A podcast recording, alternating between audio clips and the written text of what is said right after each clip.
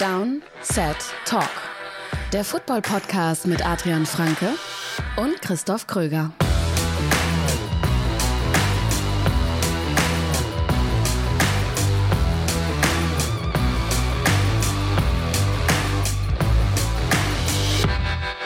Ja, moin! Herzlich willkommen zu einer neuen Folge Downset Talk. Das ist der offizielle NFL-Podcast von RTL mit mir, Christoph Kröger und Adrian Franke. Einen wunderschönen guten Tag. Bevor wir reingehen in unsere Preview auf Woche Nummer 4, äh, kleiner Hinweis noch zum Thema Shop, der mir gerade eingefallen ist. Wir haben ja seit ein paar Wochen unsere Big Play-Kollektion draußen, unsere neue Kollektion. Wie ich finde, sehr gelungene Designs, schöne Backprints. Schaut es euch an, www.downsettalk.de slash shop. Es gibt allerdings gerade bei manchen Shirts, also bei den Rohshirts, bei den unbedruckten Shirts, ein paar Lieferschwierigkeiten. Deswegen kann der Versand ein paar Tage länger dauern. Wenn er schon wirklich sehr lange dauert, dann schreibt uns gerne über das Kontaktformular. Aber macht euch da keine Gedanken. Die T-Shirts kommen alle an. Das an dieser Stelle. Ähm, wir haben eine kleine Änderung vor an unserer Preview ähm, und machen da eine kleine Ankündigung. Jetzt, jetzt zittern gleich alle, wenn du sowas, wenn du das so formulierst. Ja, bleiben Sie dran, sage ich dazu. Quick Question. Und dann geht er einfach in die Quick Question über. Ist das ein Teaser? Wahnsinn. Martha Munkel hat eine Quick Question gestellt und zwar über unseren für Supporter exklusiven Discord-Channel. Martha Munkel hat eine sehr schöne Quick Question eingereicht, wie ich finde über die man wahrscheinlich eine halbe Folge machen könnte. Äh, was unterscheidet die 3 und 0 Dolphins aus dem letzten Jahr zu den 3 und 0 Dolphins aus diesem Jahr? Das ist eine sehr schöne Frage, weil letztes Jahr standen sie auch 3 und 0 und da waren wir, wenn ich mich richtig erinnere, relativ kritisch. Haben gesagt, mhm. boah, das ist äh, 3 und 0, ist dann schon ganz schön ähm, beschönigt sozusagen, das Ganze. Dieses Jahr sind wir ja beide deutlich positiver. Mhm. Ähm, das kann man, wie gesagt, glaube ich, sehr ausführlich beantworten. Ich werde mal so ein paar Themen anreißen und du kannst dann sagen, welche davon wirklich entscheidend sind. Ja. Also das, das Oberthema, ich glaube, weswegen wir ein bisschen optimistischer aus Dolphins Sicht sind, positiver sind, weil sie besser spielen, insgesamt überzeugender spielen. Das liegt, glaube ich, an mehreren Faktoren. Also Mike McDaniels im zweiten Jahr. Ähm, das heißt, das zweite Jahr für das Team mit seinem Scheme, und es ist ja nichts Ungewöhnliches, dass dann ähm, das zweite Jahr unter einem neuen Head Coach, vor allem offensiv, wenn es ein offensiver Head Coach ist, ähm, dass das Team dann auch noch mal einen Sprung macht. Er hat auch noch mal an seinen Play-Designs geschliffen. Wenn wir da an diese Motions denken, die sie letztes Jahr schon hatten, dieses Jahr sind sie teilweise noch schwieriger zu verteidigen. Und ich finde, ein ganz wichtiger Punkt ist, Tour spielt individuell besser als letztes mhm. Jahr. Ja, ich finde auch bei Tour kann man ein paar Sachen erkennen. Gerade auch wenn es darum geht, selber vielleicht ein paar hier und da mal ein Play zu kreieren. Also diese genau. Offense serviert natürlich immer noch viel. Ähm, viel. Ich hatte das in meiner, in meiner Kicker-Kolumne diese Woche tatsächlich geschrieben, ich auch ein bisschen über Miami geschrieben habe, dass halt so absurd es klingt, aber diese 70-Punkte-Geschichte wahrscheinlich mit am ehesten das Spiel war, wo sie am wenigsten von Tour gebraucht haben. So. Was jetzt ja. nicht irgendwie heißen soll, er hätte schlecht gespielt oder was, ne? Aber gut, wie viele Rushing Yards waren es auch noch dazu, ne? Also richtig, Rushing Yards, ganz viel kurz und, und da Ach, kommt natürlich dann andere, ja. genau, da kommen andere Qualitäten von ihm rein, die Präzision und, und das schnelle Spielen. Genau, aber das ist, das, das, das, setzen wir irgendwie auch voraus bei Tour. Also das sind ja seine Kernkompetenzen ja. irgendwo. Ähm, ich finde, in anderen Spielen hat man mehr gesehen, dass er halt hier und da auch mal was kreiert. Ich würde auf die also ich habe mir vier Punkte daneben noch aufgeschrieben, neben Tour. Ähm, ja. schematische Vielfalt, also was ja. du auch angesprochen hast, mehr Lösungen, finde ich. Sie sind nicht mehr so abhängig mhm. von, von Big Plays wie letztes Jahr. Sie kriegen mehr vom Run-Game. Ähm, mhm. Das finde ich ist, ist, ein klarer Unterschied und du erkennst auch mehr, also das wirkt für mich stabiler. Letztes Jahr fing es ja dann erst so spät in der Saison an, dass sie auch mehr über das Run-Game mal hier und da gekommen sind. Die Offensive Line ist besser als gedacht bisher. Nicht gut, ja. aber besser als gedacht. Und sie haben halt eine Defense. Also, das ist für mich halt echt ein, bei der ganzen, zu Recht natürlich Offens, dem ganzen Offenslob. Ähm, die Defense sieht in meinen Augen deutlich besser aus als letztes Jahr. Und das gibt ihnen natürlich auch nochmal dann perspektivisch mehr Spielraum für Fehler. Und, und jetzt diese ersten drei Spiele waren natürlich wahnsinnig eindrucksvoll ähm, insgesamt, wie sie die gewonnen haben. Auf verschiedene Art und Weise eben auch High Scoring oder also offensiv viele Punkte gemacht. Und wenn man das so mit letztem Jahr vergleicht, das war halt dieses 20-7 gegen die Patriots in Woche 1. Das war so ein, also ein guter Sieg natürlich, ne, nicht falsch verstehen, aber es war halt irgendwie so ein Spiel, wo man halt auch nicht so richtig wusste, was man damit anfangen soll. Patriots Offense halt auch gar nichts gemacht hat. Dann gab es dieses wilde Spiel gegen Baltimore. Das war ja so das, wo, wo, diese, wo sie diese krasse zweite Hälfte hatten. Tour auch diese krasse zweite Hälfte hatte. Und dann war es dieses Spiel gegen Miami, dass sie eins, äh, gegen Buffalo, was sie 21-19 in Miami gewonnen haben. Ähm, wo ja aber die Bills gefühlt das gesamte Spiel gemacht haben, äh, wo sie irgendwie 40 Minuten den Ball hatten und Josh Allen 60 Pässe geworfen hat und so weiter. Aber sie halt einfach nicht hingekriegt haben, irgendwie noch einen vernünftigen Drive zusammenzubauen. Also, das waren irgendwie, die Siege haben sich nicht so stabil angefühlt ja. ähm, wie dieses Jahr. Bei der Defense muss ich, glaube ich, noch vollends überzeugt werden. Ich finde, da gab es in einigen Spielen Anzeichen, dass ähm, das mit einer etwas schlechteren Offense auch ein, ein verlorenes Spiel hätte werden, hätte sein können.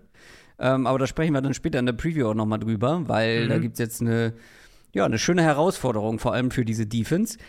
Ich weiß, ich habe bestimmt schon wieder einige Dolphins-Fans getriggert, weil ich Mike McDaniels gesagt habe. Ich kann es mir einfach nicht merken. Josh McDaniels mit S, ja. Mike McDaniel ohne S. Werde ich, glaube ich, werde ich, glaube ich, nicht schaffen. Auch über Josh McDaniel sprechen wir später noch ausführlich. Das war's zu unserer Quick Question. Kommen wir zu den News. News aus der NFL. Nur Negativ-News. Das sind die mhm. Nachrichten, ne? Ist leider in der Saison ja auch häufig ja. so. Also hier und da hast du mal irgendwie eine Vertragsverlängerung vielleicht noch, aber die meisten sind leider nicht positiv. Ja, und die in der Tagesschau gibt es auch nicht so viele Good News und äh, da schließen, schließen wir uns quasi an. Die erste äh, hat mit den Chargers zu tun, denn da hat sich Mike Williams im letzten Spiel verletzt und ist mhm. jetzt auch erstmal raus. Genau, das war gegen Minnesota, ähm, blieb da ja auch eine Weile liegen nach einer, ja, nach so einer Kollision. Das sah schon nicht so gut aus und dann am Montag ähm, kam die Bestätigung Kreuzbandriss Saison aus. Wird jetzt schon hier mutmaßliches Comeback zum Training Camp 2024. Ja, sehr schön. Ähm, er hat ja letztes Jahr auch schon diesen Bruch im Rücken gehabt. Jetzt nächste schwere Verletzung kommende Saison, wenn er dann vom Kreuzbandriss zurückkommt, wird sein letztes Vertragsjahr auch sein bei den Chargers und damit halt diese Chargers Offense jetzt für, für dieses Jahr darauf geschaut. Also jetzt brauchen sie halt mehr von Quentin Johnston. Den haben sie in der ersten Runde gepickt. Hm. Sollte eigentlich so die Nummer drei sein. Da dachte man so, ja, ist irgendwie als Ergänzung halt Nummer drei, muss jetzt keine große Rolle spielen. Jetzt muss er mehr machen. Bisher, ich habe mal die, die Rookie-Receiver einfach nur angeschaut dieses Jahr Platz 14 in Targets, einfach nur unter Rookie Wide Receivers. Platz 14 in Targets, Platz 14 in Catches, Platz 18 in Yards pro gelaufener Route. Das ist mm. zu wenig. Ähm, mm. Das ist zu wenig für einen First Runner, das ist zu wenig für das, was die Chargers jetzt von ihm brauchen, weil mit der Verletzung muss er einfach eine größere Rolle einnehmen können. Ja, und am Ende wird es Josh Palmer, der. Ja, bisher ist es ja so. Vertritt. Also bisher war ja auch jetzt gegen Minnesota so. Palmer war die war Nummer letztes drei. Jahr so. genau, war letztes Jahr auch so. Palmer war die drei und als Williams ja. dann raus musste, war er die zwei. Ähm, und das meine ich halt. Also, da muss Quentin Johnston einen Weg vorbeifinden. Das, das, wenn Johnston halt die berechtigte 2 sein kann und Palmer die 3, dann ist, glaube ich, die Offense wieder in einer ganz guten Verfassung soweit. Natürlich trotzdem eine Schwächung zu Mike Williams, aber dann guckst du da irgendwie optimistischer drauf. Wenn Johnston nicht mehr als die 3 sein kann, puh, dann ist halt schon Keenan Allen und dann viele Fragezeichen. Fragezeichen haben auch die Dallas Cowboys in ihrer Secondary, denn ihr Starspieler Trevon Diggs, Cornerback Trevon Diggs, hat sich so schwer verletzt, dass er die ganze Saison verpassen wird. Genau, auch ein Kreuzbandriss. Der ist sogar letzte Woche schon passiert im Training am Freitag. Ich habe gelesen, während 1 gegen 1 Drills. Ähm, hat ja dementsprechend auch schon natürlich am Sonntag schon nicht gespielt. Also, das mhm. war wirklich schon Ende der Woche. Ja, das macht es für die Cowboys natürlich schwerer, weiter diese Elite-Defense aufs Feld zu bringen. Weil natürlich haben sie den Pass-Rush und damit werden sie auch manche Teams einfach überwältigen können und, und, und die vor riesige Probleme stellen. Aber jetzt halt deinen Nummer 1 Corner zu ersetzen, das heißt, Stefan Gilmore wird dann die 1, denke ich. Der Ron Bland rückt in die Rolle als Nummer 2. Und gerade in Spielen, in denen sie ihre Cornerbacks vielleicht gerne häufiger mal 1 gegen 1 gestellt hätten, um dann anderweitig aggressiver zu sein oder flexibler einfach auch nur zu sein, da wird man das merken. Mhm. Dass sie Gilmore haben, ist jetzt natürlich wahnsinnig viel wert, weil sonst würde man da noch mal ganz anders drauf gucken. Und der ist ja immer noch ein guter Corner. Aber eben diese Idee, du hast zwei richtig gute Cornerbacks außen und, und diesen Pass Rush und bist dann wirklich maximal flexibel, das verlieren sie jetzt natürlich ein Stück weit. Und das wird man nicht unbedingt jetzt in jedem Regular-Season-Spiel merken, aber gerade für mit Blick dann Richtung Playoffs, wo die Cowboys ja hinwollen und einen Run idealerweise hinlegen wollen, das sind halt die Spiele, wo du dann sowas merkst. Das kann man bei den Saints so noch nicht unterschreiben, aber zumindest gibt es bei denen auf Quarterback ein Problem. James Winston wird jetzt erstmal kein Trade-Kandidat sein für Teams, die vielleicht noch einen neuen Starting-Quarterback haben wollen, mhm. denn der muss bei den Saints ran. Derek Carr hat sich verletzt. Auch das war im Spiel und auch der musste dann raus. Genau, gegen die Packers und danach kamen die Packers ja zurück. Ähm, ja. Saints waren ja eigentlich, was waren die, 17-0, glaube ich, waren die vorne. Und Green Bay hat das Spiel noch gedreht. Ähm, ist eine Schulterverletzung bei Carr. Dennis Allen hat am Montag hat das bestätigt. Ver Verletzung am Schultergelenk, um genau zu sein, eben an seinem Wurfarm. Also, das mhm. wird ihn wahrscheinlich auch ein bisschen beschäftigen. Allen hat gesagt, so sinngemäß, dass sie Glück im Unglück hatten. Also jetzt keine monatelange Pause in dem Sinne. Offiziell erklären sie ihn Week to Week. Allen hat direkt gemeint, naja, sie würden ihn jetzt nur nicht abschreiben für diese Woche, aber ich denke, da können wir relativ sicher von ausgehen. Mm, und dann ist halt die Frage, Schulter, zum einen, wann kann er, also eine Wurfbewegung, klar, wann kann er wieder richtig Power in den Ball bringen und natürlich auch muss das so verheilt sein, dass wenn er das nächste Mal drauf fällt, dass es halt dann mhm. nicht sofort wieder kaputt geht. Saints haben jetzt die Bucks als nächstes, sprechen wir gleich drüber. Das könnte natürlich in der Division noch ein Spiel mhm. sein, was wichtig ist. Dann haben sie die Patriots und die Texans und da willst du natürlich nicht unbedingt zurückfallen, weil danach dann auch noch ein, zwei schwierigere Gegner kommen. Jacksonville, Detroit unter anderem. Die gute Nachricht aber bezüglich Schedule bei den Saints ist, dass die ähm, vier der letzten sieben Spiele in dieser Saison sind Division-Spiele. Zweimal gegen Atlanta und je einmal gegen die anderen beiden, Panthers und Bucks. Also selbst falls Carr jetzt irgendwie drei Spiele verpasst und sie ein paar Mal verlieren, die Division wird danach nicht weg sein. Höchstwahrscheinlich nicht. Nein, das war's von den News. Und jetzt kommen wir zur Preview auf Woche Nummer 4. NFL Preview. Und damit auch zur besagten Ankündigung. Wir werden ab sofort das Monday Night Game nicht in dieser Folge ähm, besprechen. Aber das ist natürlich nicht gestrichen, sondern wir werden es auslagern und zwar in unseren Montalk. Das hat mehrere Gründe. Zum einen ähm, entschlankt es natürlich ein bisschen diese Folge, die Preview. Und zum anderen ist es halt schon noch recht lang hin bis, mhm. bis zum ja. Monday Night Game. Wir nehmen am Mittwochnachmittag in der Regel auf.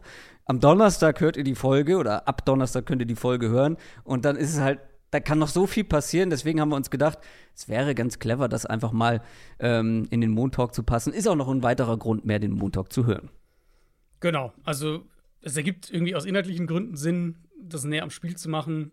Ähm, es ist ja schon sowieso, wenn ihr Mittwochs immer auf, das wisst ihr, ist sowieso immer schon ein bisschen tricky. Verletzungen Richtung Sonntag, mhm. sagen wir dann auch ganz oft, naja, müssen mal gucken, was am Freitag irgendwie passiert, ob er jetzt spielt ja. oder nicht. Mit Montagsspiel ist es nochmal noch mal, noch mal eine Nummer schwieriger. Ähm, und haben wir ja letzte Woche schon gemerkt, letzte Woche war es Burrow, diese Woche ist es Saquon Barkley. So genau. diese größeren Personalfragen, die werden natürlich auch nicht weniger, je länger die Saison geht. Und wir dachten uns auch, es ist eben, wie du gesagt hast, es macht den Montag, gibt dem Montag noch mal so einen kleine, ähm, dann am Ende so einen kleine, äh, kleinen aktuellen Bezug für den Tag selber. Und das Spiel bekommt ja dann fast einen prominenteren Platz, kann man, glaube ich, sagen. Genau, aber was sich nicht ändert, ist, dass wir mit dem Thursday Night Game in diese Preview starten. Heute Nacht gibt es das Matchup Packers gegen Lions. Die Detroit Lions sind souverän ähm, gewesen haben die Falcons besiegt, stehen jetzt 2 und 1. Die Packers stehen auch 2 und 1 nach dem von dir eben angesprochenen Sieg gegen die Saints, der ziemlich knapp ausgefallen ist, aber vor allem war es ein sehr schönes Comeback von 17-0 zurückgekommen, beziehungsweise von 0 und 17 am Ende mit 18 zu 17 gewonnen. Hier geht's um die Division-Führung und direkt mal so einen kleinen, um sich auch so direkt mal so einen kleinen Vorsprung herauszuarbeiten in der Division. Das war, Fun Fact, der elfte Heimauftakt-Sieg in Serie für die Packers in Lambeau Field. Also, das ist eine, das ist eine Konstante. Jetzt haben sie direkt das nächste Heimspiel, aber weiterhin Verletzungssorgen, wo, du hast es gerade angesprochen, ist immer schwierig vorherzusagen. Und das gilt ja auch für so ein, zwei Kandidaten. Mhm. Ähm, David Bactrieri zum Beispiel, weiterhin angeschlagen, Aaron Jones, Christian Watson. Äh, beide zumindest Dienstag jetzt noch nicht voll trainiert. Mit Elton Jenkins noch ein weiterer O-Liner. Und das sind nur die Offense-Spieler. In der Defense gibt es Leute wie Jair Alexander oder Devondre Campbell, die angeschlagen sind. Rushan Gary, glaube ich, war auch im Spiel so ein bisschen ähm, angeschlagen. Die sind zumindest mal fraglich. Aber lass uns mal offensiv mit den Packers loslegen. Mhm. Ähm, normalerweise würde ich sagen, gegen diese Lions Defense ist für die meisten Teams was möglich. Letzte Woche hat diese Lions Defense keine 200 Offensive Yards zugelassen. Ähm, und das gegen das run-lastigste Team der NFL, die 20 Mal gelaufen sind und äh, 44 Rushing Yards am Ende hatten, 2,2 mhm. im Schnitt. Das ist schon relativ beeindruckend. Äh, am Boden sind die Packers jetzt eh nicht besonders eindrucksvoll gewesen in den ersten drei Spielen. Es muss wahrscheinlich wieder über Jordan Love und die jungen Receiver gehen, oder? Jein, würde ich sagen, weil ich glaube eigentlich, so wie sie spielen wollen, ist das Run-Game schon irgendwie eine Säule, auf die sie auch bauen. Vor allem auch diese Connection halt zwischen Run-Game und Pass-Game. Ähm, es ist halt eine Offense, die noch so ihre, die, die, ich meine, das Spiel gegen die Saints war jetzt extrem, aber die halt noch so ihre Ups und Downs hat, auch innerhalb eines Spiels. Also ihre Inkonstanz, ja. was auch nachvollziehbar ist, wenn Quarterback, First-Year-Starter, Playmaker sind fast alle super jung, die O-Line jetzt schon im dritten Spiel zum dritten Mal irgendwie umsortiert. Also, das ist auch jetzt nicht überraschend. Mhm. Eigentlich ist das Run-Game, glaube ich, schon was, was, was Matt LaFleur auch als sehr ähm, essentiell sieht, auch damit die Offense im Gesamtpaket funktioniert. Ich war ja. aber auch überrascht von der Lions Defense. Also gerade eben diese Run Defense, du hast gerade die Zahlen gesagt, das haben sie schon deutlich besser verteidigt, als ich das gedacht hatte.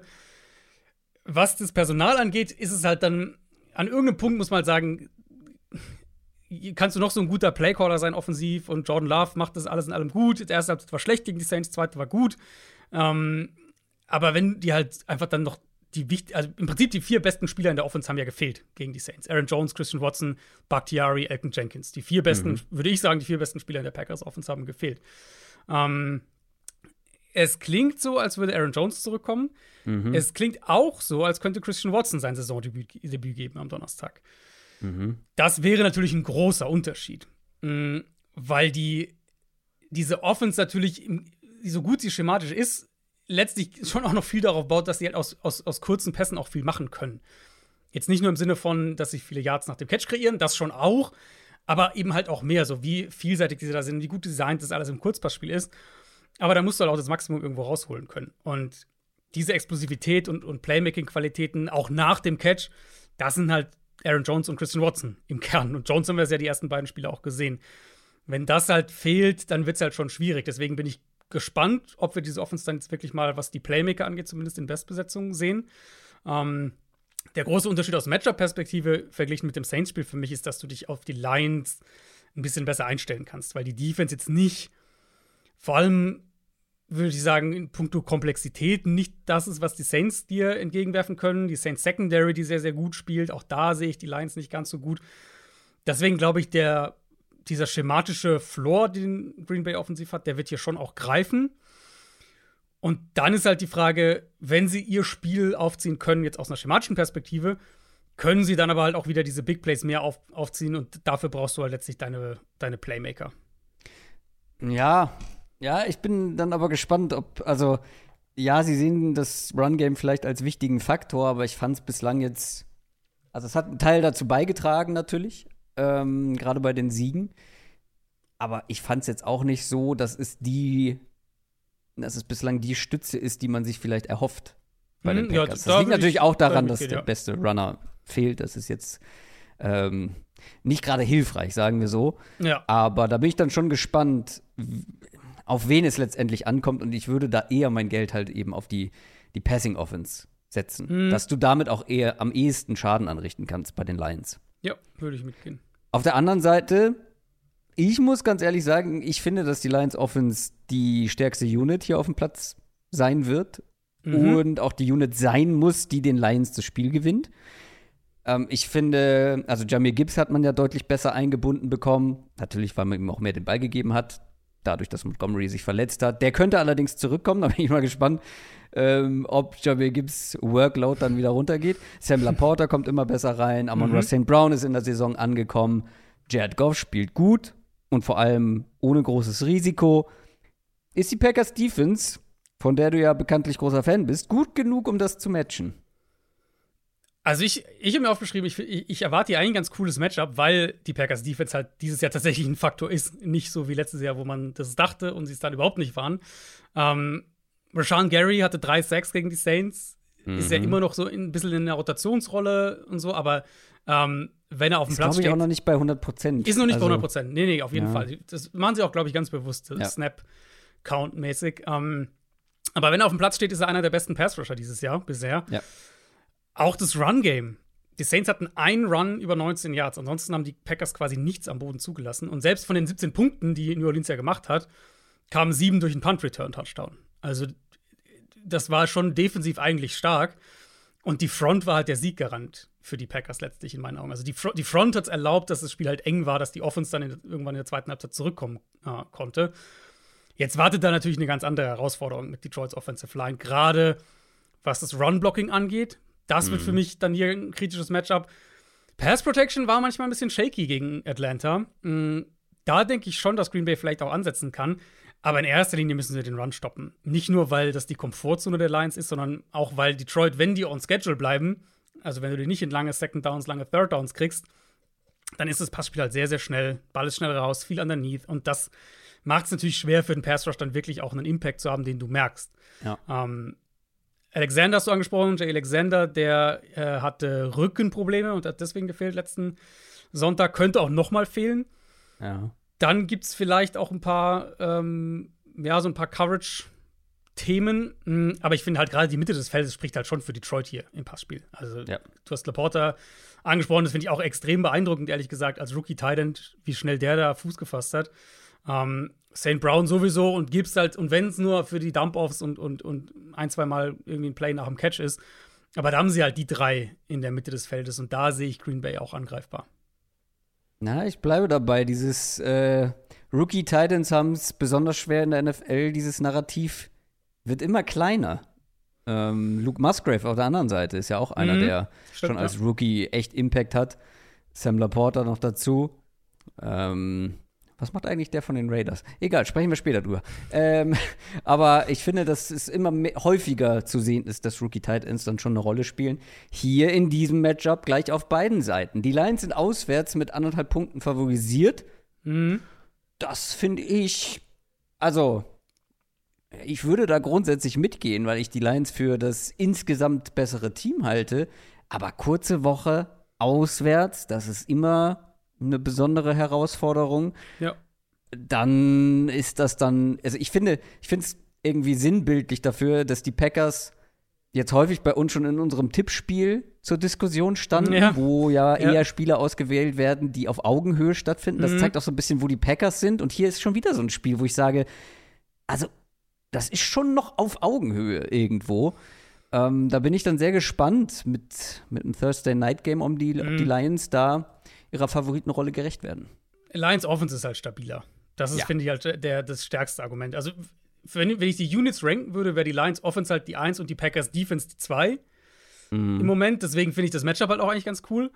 Ähm, aber, aber, wen würdest du höher, ja, aber dann wird es ja interessant, wen würdest du höher ranken, die Packers Offense oder die Lions Defense? Da würde ich die Packers Offense nehmen. Ähm, aber aber der, der, das Ding ist ja halt bei der Packers Offense, musst, was, was wir gerade gesagt haben, was wir ja gesehen haben jetzt auch die letzten Wochen, musst du halt mehr dieser, dass das so ein bisschen eine Achterbahnfahrt sein kann. Bei der Lions Offense können wir uns eigentlich relativ sicher sein, dass die halt ein solides bis gutes Spiel irgendwie machen werden. Und dann ist halt die Frage, reicht es für 20 Punkte, reicht es für 23 Punkte? Aber 23 Punkte könnten halt hier auch reichen für einen Sieg. Hm. Deswegen, ähm, ich tendiere schon auch zu Detroit hier in dem Spiel. Dann kommen wir zum Sonntag und wir kommen zum ersten Spiel in London dieses Jahr. London Game Nummer 1 von 3. Stichwort London Game. Wir haben ein NFL Classics zum allerersten London Game der NFL-Geschichte gemacht. NFL Classics ist unser exklusives Format für RTL Plus Musik. Das könnt ihr auf der Plattform hören. Gibt es einmal im Monat. Das Ganze ist kostenlos, gibt es aber wie gesagt eben nur bei RTL Plus Musik. Ähm, das war Giants gegen Dolphins 2007, eine richtig schöne Schlammschlacht.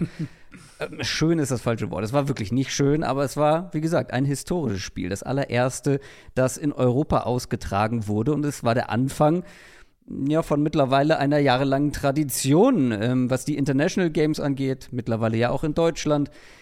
Und wir haben natürlich auch darüber gesprochen, wie sich diese International Series der NFL weiterentwickeln könnte. Ob es ein London-Team geben wird oder vielleicht sogar eine ganze Europa-Division. Kann, könnt ihr euch, wie gesagt, anhören. Ähm, Gibt es jeden letzten Dienstag im Monat Und zwar bei RTL Plus Musik. Kommen wir aber zu diesem Spiel. Jaguars gegen Falcons.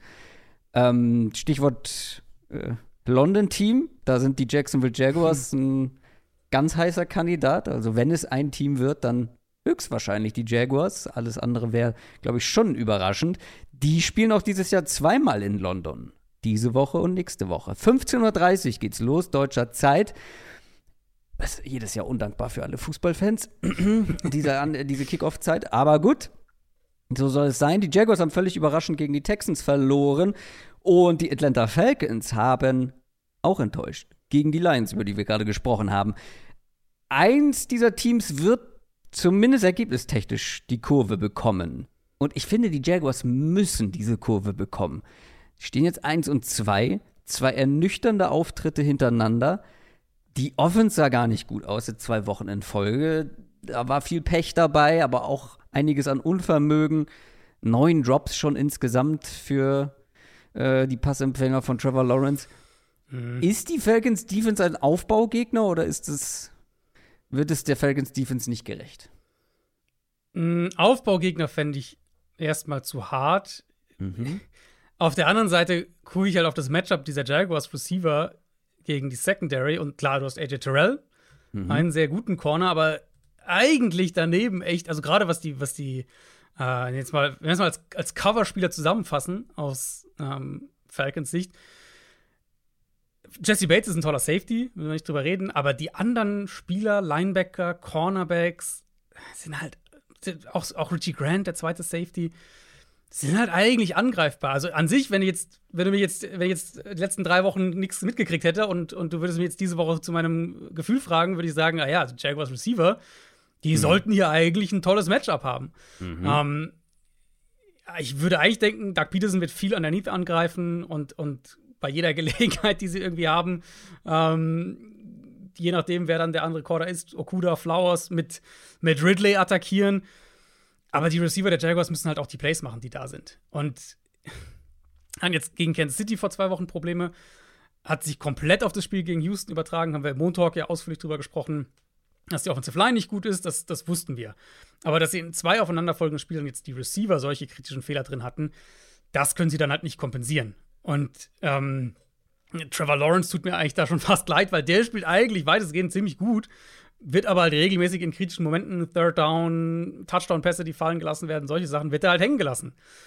Und deswegen, ich, ich gucke eigentlich hier drauf und sage, okay, Offensive Line für Jacksonville, das könnte ein bisschen ein Problem sein. Die Falcons haben jetzt keinen dominanten Pass-Rush, aber eben viel Physis, diese Pocket-Pusher, äh, Pass-Rusher, die, die auch mal die Pocket eng machen können.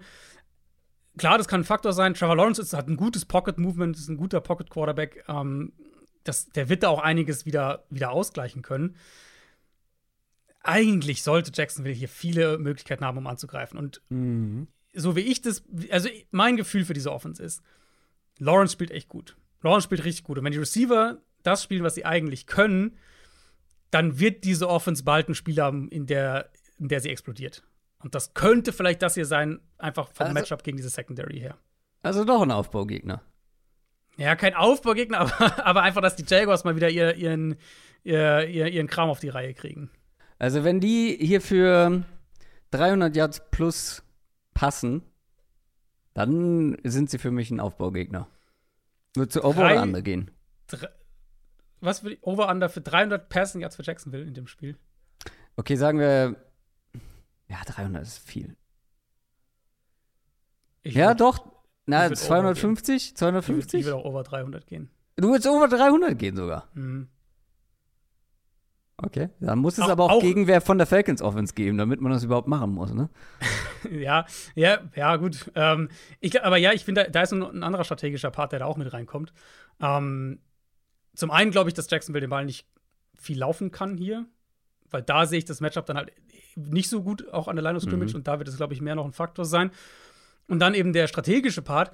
Ich glaube, es wird halt insofern auch wichtig, hier auf der Seite des Balls den Fuß auf dem Gaspedal zu halten, damit du Atlanta unter Druck setzt und damit die Falcons selber offensiv an irgendeinem Punkt anfangen müssen, den Ball zu werfen. Da willst du ja diese, diese Falcons Offense auch hinkriegen. Absolut, weil das hat bislang nicht so gut funktioniert. Und wenn dann die Run-Offense, wie ich eben schon gesagt habe, 2,2 Yards pro Versuch macht, wie gegen die mhm. Lions letzte Woche, dann wird es schwierig für diese Falcons Offense, weil vom Passing Game kommt, wie gesagt, zu wenig. Desmond Ritter, ich muss es sagen, wirklich schwach bislang. Da kann, man, da kann ich auch ich nichts beschuldigen. Mhm. Sieben Turnover-worthy Plays in drei Wochen, das ist Platz 1 der Liga, auch prozentual. Taylor Heinecke scharrt schon mit den Hufen. Und ja, ich meine, ich, ich glaube, die Offense wäre besser mit ihm. Ähm, oder mhm. Arthur Smith schaut vielleicht mal nach, nach Tennessee und guckt da, wie die Saison verläuft. Ob dann nicht vielleicht sein, sein ehemaliger yep. Kompagnon äh, Ryan Tannehill zu haben ist. Wer weiß, das ist ein anderes Thema. Das ist ein Thema für in ein paar Wochen wahrscheinlich. Ähm, aber hey, die Jaguars Defense hat CJ Stroud äh, wie einen gestandenen NFL-Quarterback aussehen lassen. Vielleicht geht da was für die Falcons Offense und vor allem die Falcons Passing Offense. Ja, CJ Stroud spielt halt aber auch schon eine deutlich bessere Saison als Desmond Ritter, ja, muss man sagen. okay. Nee, ich glaube, also nach drei Wochen können wir relativ klar sagen, was die Formel ist für Atlanta. Wenn sie übers Run-Game kommen können, ist es eine gefährliche Offense. Da haben sie ihre Playmaker, da können sie den Ball bewegen, da haben sie hm. Bijan Robinson. Wenn sie nicht übers Run-Game kommen können, dann ist die Offense ziemlich schnell verloren. Also Ritter, mhm. ich meine, ich will das jetzt nicht als, als gültig für alle Zeiten Statement sagen, aber für den Moment, Ritter kann halt diese, diese Offense nicht tragen. Selbst, selbst wenn er Spiel hat, wo er äh, jetzt vielleicht keine Interception wirft, aber jetzt gegen Detroit, das war ja so, so ein Spiel, wo die Falcons hatten insgesamt zwölf Drives. Von diesen zwölf Drives haben acht weniger als 15 Yards Raumgewinn eingebracht. Die Falcons hatten nicht mal drei Yards pro Play in dem Spiel. Und das heißt natürlich auch, Teams werden das jetzt, je länger das so geht und, und je mehr sich das so manifestiert, desto mehr werden Teams das natürlich auch genauso spielen. Also sie werden aggressiv auf den Run gehen, werden sagen, schlagt uns durch die Luft. Und bis Desmond Ritter zeigt, dass er das regelmäßig kann, wird das jede Woche der, der Test für ihn sein. Um, ähm, und das könnte der Jaguars Defense halt auch entgegenkommen, weil die Jaguars Defense hat natürlich auch ihre Schwachstellen, allen voran im Pass Rush. Aber wenn die sich mehr auf den Run stürzen können, das wird, glaube ich, Spielern wie einen Travon Walker zum Beispiel oder auch den Interior Defensive Lineman, das wird denen mehr entgegenkommen, weil die finde ich jetzt mal abgesehen von Josh Allen, der ja eh so ein bisschen von der Kritik dann da ausgenommen ist, die anderen finde ich mal, die, eigentlich fast alle gegen den Run besser als, als Pass Rusher. Um, ähm, und das ist ja letztlich das Spiel. Können die Jaguars offensiv so punkten, dass es ein bisschen Highscoring wird und Atlanta antworten muss? Und können sie defensiv den Run so aggressiv spielen, dass Atlanta da wieder Probleme kriegt. Und wenn, ich glaube, wenn eines dieser beiden Dinge oder sogar beide passieren, dann müssen wir nach dem, was wir bisher gesehen haben, davon ausgehen, dass, dass Ritter das dann halt nicht kompensieren kann. Jacksonville ist auch Favorit. Zu Hause drei Punkte, so die klassische, die klassische Line der Buchmacher. Ja zu Hause ja nicht, ne? Also. Was habe ich? Auf dem Papier zu Hause halt. Ach ja, stimmt, das ist ja in London. Aber schon, guck mal, habe ich so ausführlich eingeleitet, dass die in London spielen. Mm. Naja, ist ja schon zu Hause für die Jaguars. Quasi. Das kennen sie ja mittlerweile schon. Wie oft waren die da? Fast jedes Jahr. Äh, zehn, äh, zehntes Jahr jetzt, glaube ich. Hui. Ja, siehst du. Also, zweites Wohnzimmer, zweites Zuhause. Ich finde es gar nicht so einfach, mich hier zu entscheiden. Ich tendiere auch zu den Jaguars. Ich finde, sie sind zu Recht Favorit.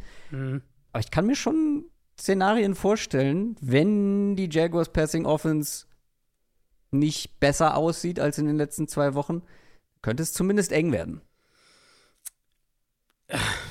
Ich lehne mich mal hier aus dem Fenster und sage, dass es wird nicht eng. Ich glaube, das wird das Spiel, in dem Jaguars Offense so ein bisschen, äh, wo ein paar Sachen mehr klicken und die machen 30 Punkte und gewinnen das souverän. Ich, also, wie du dich gegen den Begriff Aufbaugegner wehren kannst und dann am Ende sagst, das gewinnen sie klar. Nee, es liegt ja aber nicht am Gegner, sondern es liegt halt daran, dass sie selber, glaube so, ich, selber. ihren Kram zusammenkriegen. Aber dann wäre es ja was anderes, wenn sie jetzt gegen die Bills, über die wir gleich sprechen, spielen würden. Ja, ich weiß. Ich will doch nur ärgern. äh, und ich will vor allem über die Buffalo Bills sprechen. Äh, weil sie gegen die Miami Dolphins spielen. Mm. Sonntag 19 Uhr, liebe NFL, das darf man dann auch mal spontan vielleicht flexen, wenn das irgendwie möglich ist. Also logistisch sollte das möglich sein, das zumindest in späten Sonntagslot zu packen. Ja, das stimmt. Der ist auch wieder nur mit drei ja. Spielen besetzt diese Woche. Das ja, ich. Nur mit drei Spielen und alle drei. Also, Bills gegen Dolphins ist aus objektiver Sicht geiler als alle drei in diesem späten Fenster. Ähm, aber das nur dazu. Vor allem ist es eins von neun Spielen im ersten Slot, ne? mhm. ne? Weil wir auch keine zwei Montagsspiele haben. Genau. Naja, gut. Die Dolphins haben historische 70 Punkte gemacht, stehen 3-0. Die Bills haben die Kurve bekommen nach Woche 1, haben jetzt zweimal überzeugend gewonnen, stehen 2 1. war halt aber auch gegen etwas schwächere Teams trotzdem ähm, zwei der besten Offenses der Liga gegeneinander. Generell zwei der besten Teams gegeneinander. Das Over-Under liegt bei 53,5. Ich glaube, es ist das höchste diese Woche. Und fangen wir mal logisch mit der Dolphins Offense an. Ähm, die Patriots waren das eine Team, das die Dolphins so ein bisschen limitiert, limitieren konnte. So ein bisschen zumindest. Und die Bills Defense war jetzt stark zwei Wochen. Wie gesagt, nicht so gute Teams. Raiders, Commanders ist nicht die Kragenweite, wie es die Dolphins sind, logisch. Aber die Front sah gut aus. Daquan Jones spielt unterm Radar bisher echt gut. Matt Milano ist zum Beispiel einer, wo ich, wo ich mir vorstellen könnte oder dem ich zutraue, die Mitte des Feldes einigermaßen zu covern. Und da spielt sich ja viel von der Dolphins Offense auch ab mit diesen, mit diesen Crossern da über die Mitte von Hill und Waddle. Waddle müssen wir mal gucken, der ist immer noch im Concussion-Protokoll. Ja, die aber, Safeties. Äh, McDaniel hat Anfang der Woche gesagt, er wäre optimistisch. Also, ja. wir wissen natürlich 100% noch nicht und Concussion-Protokoll letztlich kriegt der Coach dann gesagt, sieht gut aus oder nicht, aber da wissen wir auch alle, das kann, äh, kann man nicht so richtig prognostizieren. Aber wenn ich jetzt heute tippen müsste, würde ich sagen, es klingt so, dass er spielen kann. Wäre nicht so unwichtig in diesem Matchup. Ähm, die Safeties auf der Bills-Seite sind da natürlich auch extrem wichtig, da die richtige Mischung zwischen Aggressivität auf dem Intermediate-Level und halt aber auch die Tiefe absichern gegen diese schnellen Receiver. Da haben die Bills einen der besten mit Micah Hyde zum Beispiel. Also, ich glaube auch umgekehrt könnte das die schwierigste Aufgabe aus Dolphins Sicht sein. Ich bin mal gespannt, ob es schwieriger wird als die Patriots. Ähm, ich habe zwei übergreifende Talking Points für die Seite des Balls. Wir können es mhm. gerne, weil du die Safeties gerade schon so angesprochen hast, können wir gerne mhm. damit äh, einsteigen und auch setzt auch ein bisschen an die Patriots ähm, an und an das, was sie gemacht haben, weil was ich will jetzt nicht sagen ein Trend, weil dafür, dafür ist die Saison noch nicht lang genug. Aber was wir jetzt von einigen Teams gesehen haben, schon gegen Miami, ist, dass sie drei Safeties aufstellen. Haben die mhm. Patriots häufiger gemacht in Woche 2. Ich glaube, Chargers in Woche 1 auch ein paar Mal. Und das ist, das kennen wir aus dem College vor allem. Äh, gibt, da gibt es Defenses, die das ja, die das schon länger auch machen, auch als, als, als feste Formation. Mhm. Im College wird das viel eingesetzt, um mit RPOs besser klarzukommen. Wenn man aber guckt, gerade was die Patriots auch gemacht haben, wirklich diese drei, also wenn man so will, three High Safeties im Prinzip. Das ist auch eine Strategie, um halt zum, nicht nur die tiefe Mitte, sondern auch die tiefere Sideline des Feldes zu verteidigen. Was mhm. ja halt kritisch ist, weil wenn wir jetzt überlegen, die Dolphins eben, du hast gesagt, diese Crosser, wo sie auch sie haben ja diese Motion auch nach innen, also diese kurze Motion nach innen mit einem der schnellen Receiver und dann halt diese tieferen Crosser daraus mhm. und halt diese Motion nach außen, wo sie ja auch vertikal gehen. Oder, also die, oder die ekligste Motion, äh, beziehungsweise die Motion geht nach außen, dann geht es erstmal vertikal und dann wieder nach innen. Genau, genau, ja, das genau. ist ja das Ekelhafteste. Das ist der, der, der Halbkreis. wir haben ja nach genau. Woche 1 wir den. Ja, stimmt, genau. Diese Halb, die Halbmond-Route, ja. Genau, genau, genau. Ähm, und die Bills haben mit Taylor Rapp, Jordan Poyer und Micah Hyde mhm. drei Safeties, die du auch schon aufstellen kannst. Also du gehst jetzt nicht und sagst, sie haben zwei gute und dann einen, naja, sondern sie haben eigentlich drei. Das heißt, das, das könnte ich mir vorstellen, dass das ist was, was wir häufiger sehen.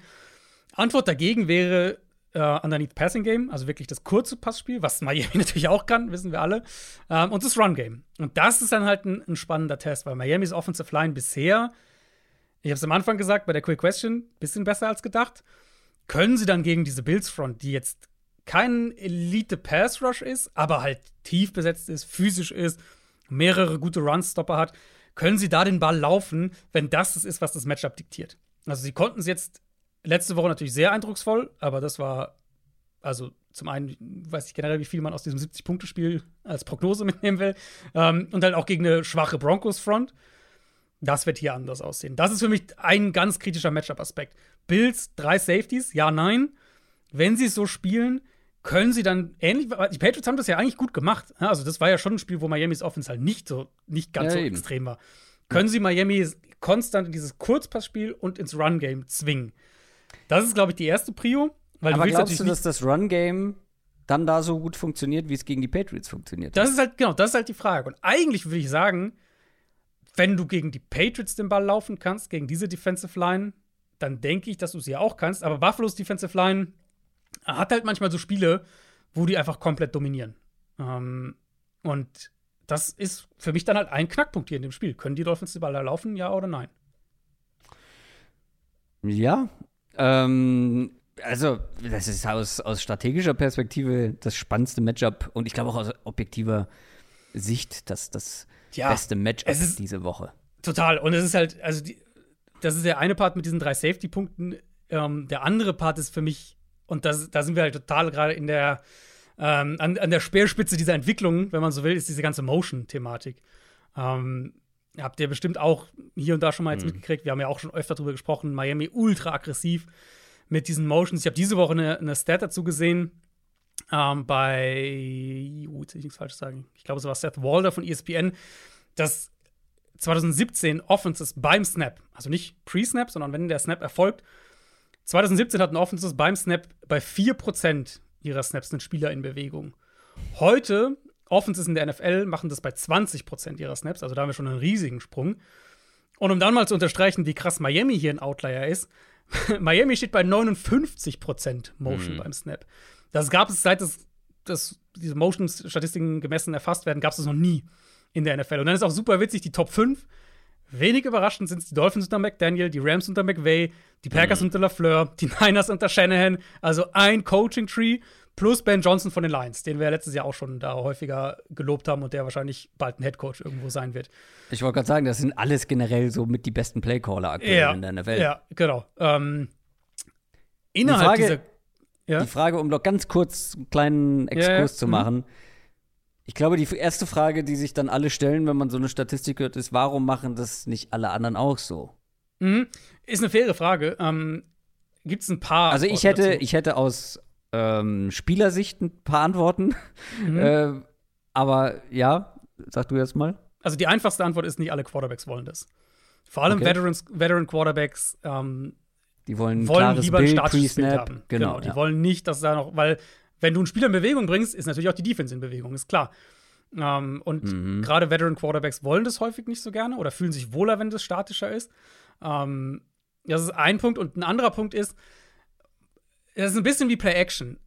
Grundsätzlich guckst du auf Statistiken und sagst, werft mehr Play-Action, Leute. Play-Action ist gut, Play-Action ist effizienter, Play-Action ist toll. Ähm, aber es funktioniert halt nur, wenn es auch im Kontext der Offense passt.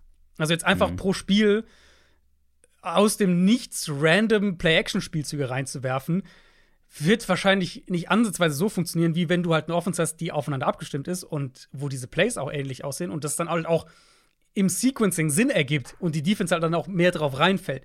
Und so ist es ein bisschen mit Motion auch. Also einfach nur Motion einzubauen, damit du eine Motion eingebaut hast, das per se tut wahrscheinlich noch nicht wahnsinnig viel für deine Offense, sondern es muss halt auch im Gesamtkontext der Offense stimmig sein und auch aus Spielersicht, ähm, die Spieler, die in Motion sind, ist ja kein Zufall, dass das dann auch eher die, die besseren Spieler, die Spieler jeweils in dieser Offense sind oder häufig. Das ist auch gar nicht so einfach aus Spielersicht, weil auch für Spieler ist es einfacher, wenn du ein statisches Bild vor dir hast. Wenn du genau weißt, okay, wer wird höchstwahrscheinlich mein Gegenspieler sein, wen muss ich im 1 gegen 1 schlagen oder wer steht wo ungefähr dann in den Zonen. Wenn du dich bewegst, ist es für dich ja aber auch äh, kein statisches Bild mehr, weil sich, wie du gesagt hast, die Defense bewegt, die, äh, bewegt, die einzelnen Spieler sich bewegen. Und auch für dich kannst du dich dann, außer du machst es halt wirklich immer und immer wieder, du kannst dich auch nicht so richtig darauf vorbereiten, wie muss ich dann in der Route agieren, um Spiel XY zu schlagen. Ja. Ja, genau, das kommt mit dazu. Und ähm, wenn wir diesen Gedanken jetzt weiter, also ich habe jetzt diese Top 5 ja gesagt, innerhalb dieser Gruppe, also jetzt Lions und Packers und so weiter, die liegen alle so zwischen 33 und 42 Prozent ungefähr. Und die Dolphins halt bei fast 60 Prozent. Also da reden wir noch mal über 20 Prozentpunkte Unterschied zu diesen anderen Teams, die auch schon ansonsten sich klar von der Liga absetzen. Und das machen sie halt nicht nur im Passing Game mit den ganzen Tyreek Hill Motions allen voran, die wir auch schon ausführlich besprochen haben, sondern halt auch im Run Game. Und der Unterschied ist halt wild in dem, was sie daraus produzieren. Expected Points added pro Snap. Dolphins in der Hinsicht ja sowieso die beste Offense jetzt der Liga über die ersten drei Wochen. Klar, wenn du einmal 70 Punkte machst, bist du allein schon ziemlich weit vorne mit dabei. Ähm, die sind im Schnitt bei 0,16 Expected Points added pro Play ohne Motion. Was auch schon ein Top-Wert ist. Mit Motion sind sie bei 0,5 EPA pro, pro Play. Also 0,5 ist absurd. Die Top-Offenses auf eine Saison gesehen sind meistens so bei 0,12 bis 0,18, irgendwo so in der Range.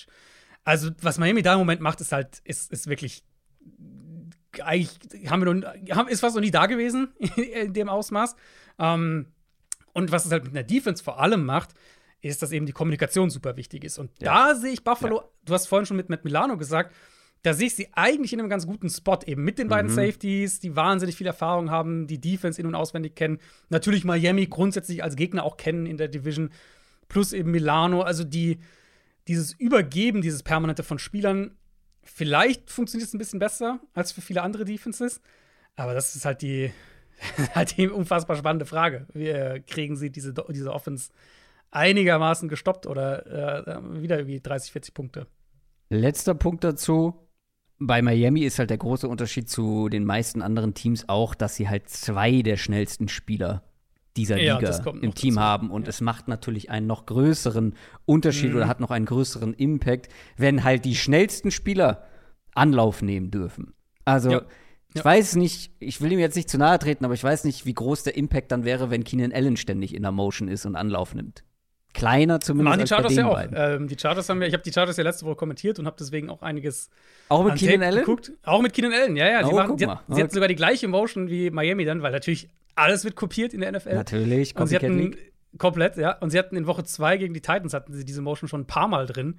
Mhm. Ähm, mit halt Keenan Allen, auch diese, genau dieses Same Side. Und dann äh, haben sie, sie sind, sie, wenn ich es richtig im Kopf habe, sind, sie, sind sie dann zwei vertikale Routes gelaufen. Also sozusagen der dann innere Spieler vertikal und Keenan Allen aus der Motion dann auch vertikal. Ähm, also hatten sie tatsächlich geklappt? ein paar Mal drin. Es hat, ich glaube, zumindest einmal hat es für ein Big Play hm. geklappt, ja. Okay, dann habe ich ihm Unrecht getan, aber trotzdem, glaube ich, ist nee, der Effekt. der Effekt ist natürlich trotzdem ein anderer, ja. ja. Dann müssen wir aber noch über, der, über die andere Seite des Balls sprechen, über die Bills Offense beziehungsweise Dolphins Defense. Ich finde ja, dass bei diesen krassen Offense-Performances ein bisschen untergegangen ist, dass die Dolphins Defense zumindest ein bisschen was zugelassen hat. Also erste Hälfte gegen die Broncos, Patriots Offense würde ich mal so ein bisschen ausklammern, da liegt auch viel, glaube ich, an der Patriots Offense. Gegen die Chargers auch über 400 Yards, gut viel am Boden, ich weiß, aber trotzdem. Ähm, generell gegen, gegen den Run relativ viel zugelassen. Platz 29 nur in der Hinsicht nach Expected Points Added per Play. Und die Bills sind ja, wenn wir mal am Boden bleiben, auch nicht verkehrt unterwegs, was das Run-Game angeht. Anders mhm. als in den Vorjahren, wo das so immer die Achillesferse so ein bisschen war, beziehungsweise sie kein, keine Grundlage, keine Baseline da hatten mit ihrem Run-Game. Wird das Run-Game der Bills in diesem Matchup vielleicht wichtiger, als wir denken? So ein bisschen James Cook als mhm. das Zünglein an der Waage? Könnte ich mir vorstellen, weil allein auch schon aus Gameplan-Sicht für Buffalo, weil das ist halt ein Matchup, das kann, wenn wir jetzt aufs Passspiel gucken, das kann halt Chaos Josh Allen provozieren. Weil das sind natürlich diese Run, also hast du natürlich recht. Brauchst du, da, brauchst du da das richtige Matchup? Kann das nicht in jedem Spiel passieren? Also ja, kann immer passieren. Aber das ist hier besonders gefährdet, glaube ich, dafür. Weil mhm. du hast natürlich recht mit, die, mit den Statistiken. Sie haben einiges am Boden zugelassen. Das muss sich auch noch bessern. Ähm, aber zum Teil ist natürlich auch strategisch einfach gewählt.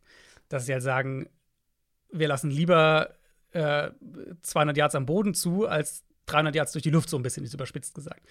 Und die Dolphins unter Vic Fangio werden ein geduldiges Spiel vom Quarterback verlangen. Wir haben es jetzt von den Bills gesehen, dass die Offense runterläuft, wenn sie halt das Run-Game haben. Das war gegen die Raiders so und das war jetzt auch gegen Washington so. Ähm, das ist auf jeden Fall schon mal erstmal ermutigend. Und da bin ich, also eigentlich denke ich, Buffalo sollte auch ein paar Probleme hier kriegen an der Line of Scrimmage, weil die Dolphins D-Line ist ja eigentlich gut. Ähm, aber bisher eben hatten da Offensive Lines auch schon Erfolg, gerade eben was das Run-Game angeht, wenn die Dolphins dann so in ihren leichten Boxes sind. Die Bills dürfen halt nicht in dieses gefährliche Josh Allen-Territorium kommen. Weil wenn du gegen diese Defense anfängst, Sachen erzwingen zu wollen, dann kommen die Turnover. Das muss ein Spiel sein, in dem die Bills den Ball am Boden bewegen und in dem Allen den Ball underneath verteilt, geduldig spielt, seine Matchups da nimmt, wo Miami sie ja anbietet. Und das ist wenn wir das Passspiel angucken, ist underneath. Ähm, das haben wir gegen die Chargers gesehen, das haben wir gegen die Patriots gesehen. Das haben wir sogar, bevor dann das Spiel halt komplett den Bach runterging, haben wir es sogar gegen Denver gesehen. Diese Mitte des Feldes ist das, wo du sie im Passspiel angreifen solltest. Und aber halt nicht eben vertikal, sondern es ist halt dann viel kurz. Und das erfordert Geduld vom Quarterback. Das sollte eigentlich ein Dalton Kincaid-Spiel werden. Das sollte ein Dawson Knox-Spiel werden. Das sollte ein ich James Cook-Spiel werden im Passspiel. Ja. Da, da, das sind die Spieler, die Allen hier suchen muss. Und an sich, dafür haben sie diese Spieler ja geholt. Also sie haben ja die ganze, sie haben ja jahrelang den Receiving Back geholt, um genau solche Matchups auch dann für sich drehen zu können. Sie haben Kincaid dafür gedraftet, weil ihnen dieser äh, verlässliche Slot-Receiver fehlt. Ähm, es, ich will nicht jede Pre Preview zu Buffalo, will ich nicht immer zu irgendwie mal gucken, ob wir den guten oder schlechten Josh Allen bekommen, machen. Aber hier diktiert es das Matchup halt, finde ich. Weil hier mhm. wird er nicht die Shotplays wahrscheinlich bekommen. Und gleichzeitig kann es halt sein, dass die gegnerische Offense ordentlich punktet. Und das kann halt dann viel bei Allen auch so dieses, oh, jetzt muss ich mitgehen, jetzt muss ich auch ein Big Play machen. Ähm, und ich mag die Outside-Matchups sogar für die Bills. Also Dix, Davis gegen die Bills, äh, gegen die Dolphins Cornerbacks, glaube ich, kann gut ausgehen für, für Buffalo. Da hätte ich Buffalo auf jeden Fall vorne. Aber wenn die Dolphins halt spielen, wie wir das erwarten, dann werden diese Cornerbacks selten tief irgendwie eins gegen eins sein. Und dann muss es eben für die Bills und für Josh Allen darum gehen, die Räume, die woanders entstehen, effizient auszunutzen. Ja, also James Cook liegt jetzt schon bei fast der Hälfte an Catches, die er über das komplette letztes Jahr ja. hatte. Dalton Kincaid auch schon elf Catches, Platz zwei. Also du sagst kein Gabe Davis-Spiel. Vor allem. Also ich, es würde mich sehr wundern. Es würde mich wirklich wundern. Man kann natürlich immer sein ja. eines, irgendwie seinen einen Big Play Catch dann haben. Ja. Aber ich glaube, das also, wird ein Spiel, wo Allen den Ball irgendwie 20 Mal kurz wirft. Ich bin halt gespannt, wie geduldig auf der anderen Seite die Dolphins Defense sein kann. Wenn du halt ständig Erfolg im Run Game hast, dann normalerweise hat das den Effekt, dass die Defense so nach und nach, dass du sie äh, ziehst äh, in Richtung Line of Scrimmage. Mhm. Dass die irgendwann versuchen, dann doch ein bisschen besser den Run zu verteidigen. Aber wir haben halt schon in Woche 1 gesehen, auch wenn der Gegner gut laufen kann, die Dolphins Defense bleibt einfach bleibt einfach so, wie sie ist und ja. lass sie laufen und wir lassen tief einfach nichts zu. Sie haben halt den Luxus der eigenen Offense, das darf man nicht vergessen. Gegen die Chargers Offense ist es ja aber auch am Ende sehr knapp genau. gewesen und wäre genau. beinahe in die Hose gegangen. Und ich Absolut. glaube, die Bills Offense kann das halt dann vielleicht sogar noch eher bestrafen, weil, also, ich finde, die Chargers Offense hat jetzt nicht danach bewiesen, dass die die, äh, die Macht am Boden sind. ähm, vor allem nicht, vor allem nicht äh, Joshua Kelly, der das danach stimmt. nichts mehr gemacht hat. Weiß ich, weil ich ihn gefühlt in jeder Liga vom Waiver Wire gepickt habe. Ja. Das stimmt. Ja, ich würde halt, also da ist halt der, der maßgebliche Unterschied für mich, ähm, ist halt, dass Justin Herbert vielleicht der disziplinierteste Kurzpass-Quarterback in der NFL ist. Also wenn mm, das ja, Matchup okay. für ihn halt sagt. Guter Punkt, ja. Also wir haben jetzt gegen die Vikings war ja super eindrucksvoll in der Hinsicht, wo er ja auch die ganzen Blitze und alles permanent verarbeiten musste. Und der geht halt dann kurz und der findet halt seine Matchups und bewegt halt aber auch den Ball und, und, und kreiert First Downs damit. Das ist halt genau, das ist ja genau das, was wir von Allen gerne regelmäßiger sehen würden. Und ich glaube, hier muss er es so machen. Sehr lange Preview, aber weil es halt auch einfach wirklich das beste Spiel des Wochenendes ist. Ähm, Dolphins Hype hin oder her? Ich glaube, die Bills Defense wird weniger zulassen als andere Teams bislang. Und mhm. die Bills Offense auf der anderen Seite wird, glaube ich, die Dolphins Defense vor größere Probleme stellen, als sie bisher ja, Probleme bekommen haben. James Cook, so ein bisschen als X-Faktor, bin ich ganz gespannt drauf am Boden, aber auch halt dann für die kurzen Pässe, die Checkdown-Pässe und dann After the Catch. Ich bin sehr gespannt drauf. Also, die Dolphins könnten hier wirklich noch mal das nächste krasse Statement setzen, wenn die hier auswärts in Buffalo mhm. gewinnen. Das wäre das wäre eine Marke. Die Bills sind favorisiert allerdings bei den Buchmachern, zwar nur mit zweieinhalb Punkten, also sehr ausgeglichen. Ich wäre nicht überrascht, wenn die Bills das hier gewinnen. Also überrascht wäre ich hier bei keinem. Das ist für mich ein total offenes Spiel. Also überrascht wäre ich nur, wenn es ein Blowout in die eine oder andere Richtung ist. Hm. Ähm, ich bin bei Miami. Ich glaube, Miami hm. gewinnt das. Spannend. Dann kommen wir direkt zum nächsten Spiel. Das sind die Cleveland Browns und die Baltimore Ravens. Das nächste Division-Duell. Ähm, in dieser Division gibt es drei Teams mit einem 2 und 1 Record. Die Browns und Ravens sind zwei davon. Beide hier gegeneinander. Die Browns werden so ein bisschen von ihrer Defense getragen und die Ravens mussten so einen richtigen Stimmungsdämpfer hinnehmen gegen die Colts. Das Matchup to watch ist für mich hier relativ klar. Die Ravens Offense gegen die Browns Defense, weil diese Offense in meinen Augen noch so ein bisschen Stückwerk ist wir haben, glaube ich, im, im Montalk schon so ein bisschen drüber gesprochen. Also mit Stückwerk meine ich dann halt die individuelle Klasse von Lama Jackson als Runner. Mhm. Der ist der Top-Rusher in diesem Matchup in Sachen Total Yards. Also beide Teams übergreifend. Ähm, die Passing Offense, die ist jetzt nicht schlecht, aber was mir so ein bisschen noch fehlt bei dieser Passing Offense der Ravens, ist so dieser, dieser eine, dieser eine Receiver, dieser eine Passcatcher von mir aus, der das Ganze irgendwie trägt, auf den man sich verlassen kann. Mark Andrews kann das sein, ist es, finde ich, aber diese Saison aktuell noch nicht. Zay Flowers ist halt, ja, ein ganz anderer Spieler, also hat nicht die Rolle dafür unbedingt. Rashad Bateman, wie immer, eine Enttäuschung. Wobei er mich eigentlich nicht mehr enttäuschen kann, aber trotzdem. Ähm, worauf ich hinaus will. Das ist eine Top 3 Defense, die Browns Defense. Und die Ravens laufen noch nicht so richtig rund offensiv. Ähm, geht da trotzdem was aus Ravens Sicht? Top 3 ist schön, dass du so gesagt hast. Ähm, weißt du, welche Defenses die drei besten Spiele bisher hatten in dieser Saison, gemessen an Success Rate? Also drei, die drei besten individuellen Defense-Spiele sozusagen. Also, wenn ich in Betracht ziehe, dass die Browns Defense letzte Woche irgendwann im ersten oder zweiten Viertel hm. das erste Mal in der Red Zone was verteidigen musste, mhm. dann glaube ich, waren die Browns da sehr häufig oben mit dabei. Ja, also die besten drei sind die Browns in Woche 1, die Browns in Woche 3 und die Browns in Woche 2. in der Reihenfolge. Ähm, ja, also ich meine, die haben bisher einen Touchdown defensiv kassiert. Die Browns Offense hat mehr Touchdowns kassiert als die Browns Defense bisher. Das ist, das ist sowieso die beste Stat, ja. also, und es ist natürlich vor allem diese Defensive Line. Browns sind neben Dallas und San Francisco das einzige Team mit zwei Defensive Linemen in der Top 15 in Pass Rush Win Rate. Uh, Miles Garrett ist die 1 in der NFL, ja. Darius Smith ist die 15. Dann haben sie halt ja. eine Rotation. Maurice Hurst macht auf einmal Plays an dieser Line. Ähm, Okoronkwo ist die erste Edge-Alternative. Und im Zentrum sind sie vor allem gut gegen den Run und, und bringen Offenses auch regelmäßig in diese Passing-Situation. Und dann gucke ich auf die Ravens O-Line. Hm, wir können nicht davon ausgehen, dass die in Bestbesetzung jetzt wieder zurück sind. Lindebaum, mhm. der Center, Ronnie Stanley, der Left Tackle, ja, die beiden, Reden die da aktuell ausfallen. Drüber, ja, ja ähm, bei Lindebaum vielleicht ein bisschen mehr Optimismus. Stanley wird mich wundern. Und dann hast du schon mal einen Backup-Tackle, potenziell auch ein Backup-Center, auch wenn Mustafa das bisher nicht schlecht gemacht hat, aber Zumindest gehe ich mal mindestens von einem Backup-Tackle gegen diese beiden Edge-Rusher aus.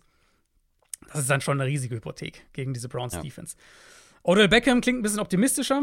Das könnte, ist ja auch Knöchel bei ihm, das könnte sein, dass er diese Woche wieder spielen kann. Den haben sie, der hat gefehlt. Ähm, das hat man, glaube ich, auch gemerkt.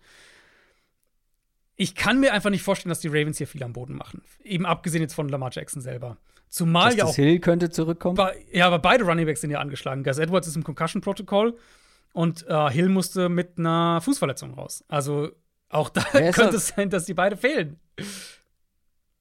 Wer ist da nochmal der Veteran? Latavius Murray? Ich komme mittlerweile durcheinander. Nee, Melvin doch, Gordon. Äh, nicht, Melvin Gordon haben die doch. Äh, ja, genau. Ja. Ich, das, äh, gefühlt, gefühlt ein und dasselbe. Nicht das also, gemeint. Äh, ja, das wäre, ja gut, dann wird es dünn mit der individuellen Qualität. Aber ich glaube, Justice Hill kommt zurück.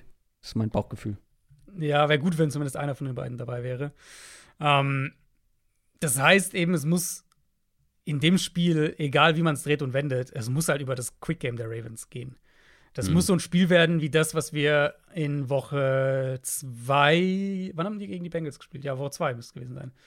Ähm, da hatte Lamar Jackson ja dieses wirklich beeindruckende Spiel. Da haben sie natürlich auch ihre ein, zwei Shots gehabt und die kannst du, also die, kriegen sie immer irgendwie auch per Scheme hin oder mit halt einzelnen Plays. Will ich ja auch sehen. Aber vor allem ging alles kurz, alles war underneath. Da, Lamar den Ball super gut verteilt. Das muss hier passieren. Und das muss halt dann, das ist halt, das ist dann immer viel verlangt, aber es muss halt ein, in der Hinsicht ein nahezu perfektes Spiel von Jackson als Passer sein, damit du halt First Downs auch produzierst damit. Jeder andere Verlauf offen, also was die Seite des Balls angeht, würde mich ehrlich gesagt wundern, weil das, die, das Matchup ansonsten halt so krass für Cleveland spricht. Inklusive ja, du hast jetzt Bateman angesprochen, aber inklusive ja auch der, ähm, die Outside Receiver der Ravens gegen die Outside Cornerbacks der Browns ist ja jetzt auch nichts, wo du jetzt drauf guckst und sagst, ja, da haben die Ravens aber einen klaren Vorteil, sondern da sind mhm. die Bengals, äh, die Browns ja auch ziemlich gut. Muss, wenn dann Mark Andrews Spiel werden, ne? Äh, der ist halt, der, ich meine, der ist eigentlich ja immer das Nummer 1 Target, aber er ist halt hier auch der X-Faktor. Zumal ich halt auch denke, wahrscheinlich am ehesten hast du noch da in der Mitte des Feldes dann Erfolg. Ja, das glaube ich nämlich auch. Ach, die Ravens und ihre Verletzungssorgen. Weil drehen wir das Blatt mal um. Mhm. Auf der anderen Seite, Deshaun Watson hat sich ein bisschen gefangen und das gegen eine eigentlich ja ganz gute Titans-Defense. Den Ball kürzer geworden, aber mehr Yards im Schnitt damit gemacht. Schau der. Äh, und die Ravens-Defense die wurde nicht nur gerade von Gardner Minshew geschlagen, sondern auch da gibt es Verletzungssorgen, was wichtige Spieler angeht. Ähm, das sind insgesamt keine guten Vorzeichen für Baltimore. Nee, also soll ich die Namen einfach mal sagen? Ja, ähm, bitte. Orafe Owe, Knöchelverletzung. David mm. Ojabo, Knöchelverletzung. Gino Stone, mm. Rippenverletzung. Und mm. Marlon Humphrey und Marcus Williams sowieso ja seit Saisonbeginn raus. Und mm. ehrlich gesagt, die will ich erstmal ein paar Tage trainieren überhaupt sehen, bevor wir da über Comebacks spekulieren. Also, das könnte eine ziemlich wilde Geschichte aus Ravens Sicht werden. Vor allem, wenn sie außer jetzt Clowney gar keine Pass-Rusher haben. Gegen ja immer noch eine gute Browns-O-Line. Also, ja, Deshaun Watson, Pocket Movement und so, jetzt können wir jede Woche negativ herausstellen. Aber da ist dann ja die Frage, wie relevant das überhaupt wird, wenn Baltimore irgendwie mit einem absolut rudimentären Pass Rush da antritt. Gegen die Colts haben sie ziemlich viel geblitzt. Vor allem Kyle Hamilton neben den Linebackern war da ja sehr involviert. Der hatte zwölf Pass Rush Snaps, fünf QB Pressures, drei Sacks. Äh, mhm. Übrigens äh, NFL-Rekord, die meisten Sacks für einen Defensive Back in der ersten Halbzeit gehabt. Mhm. Und ich vermute ehrlich gesagt, dass es darüber hier auch gehen muss. Watson wird generell viel geblitzt, auch über die ersten Spiele. Seine Pressure-to-Sack-Rate, wenn er geblitzt wird, ist eine der schlechtesten in der NFL. Das sind genau, ich habe es mir rausgeschrieben, äh, Carr, Tannehill, Mac Jones, Sam Howell und natürlich Josh Allen. Das sind die einzigen, die schlechter sind als er. Äh, Pressure-to-Sack-Rate, wenn sie geblitzt werden. Das kann, glaube ich, die Formel für die, für die Ravens sein. Vor allem, wenn sie dann wieder mit ihren Coverages genug machen, um das Bild Post-Snap unklar zu, zu machen. Ähm, Watson aber halt gleichzeitig dazu zwingen, den Ball schnell zu werfen, zumindest schnelle Entscheidungen zu treffen. Ich glaube, das ist der Weg für die Ravens. Und dann halt einfach hoffen, dass Watson genug Fehler macht, dass du mit deiner Offense irgendwie mit 20 Punkten das Spiel gewinnst. Die Browns sind zu Hause mit zweieinhalb Punkten favorisiert. Ich glaube mittelfristig nach wie vor, dass die Ravens das bessere Team sind. Aber ja. aktuell mit den Verletzungen ja. gegen diese Browns Defense, ah, das ist schon tough. Eher ist schon tough, nicht. ja. ja.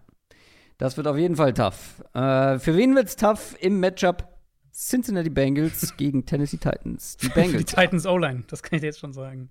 Hey, abwarten.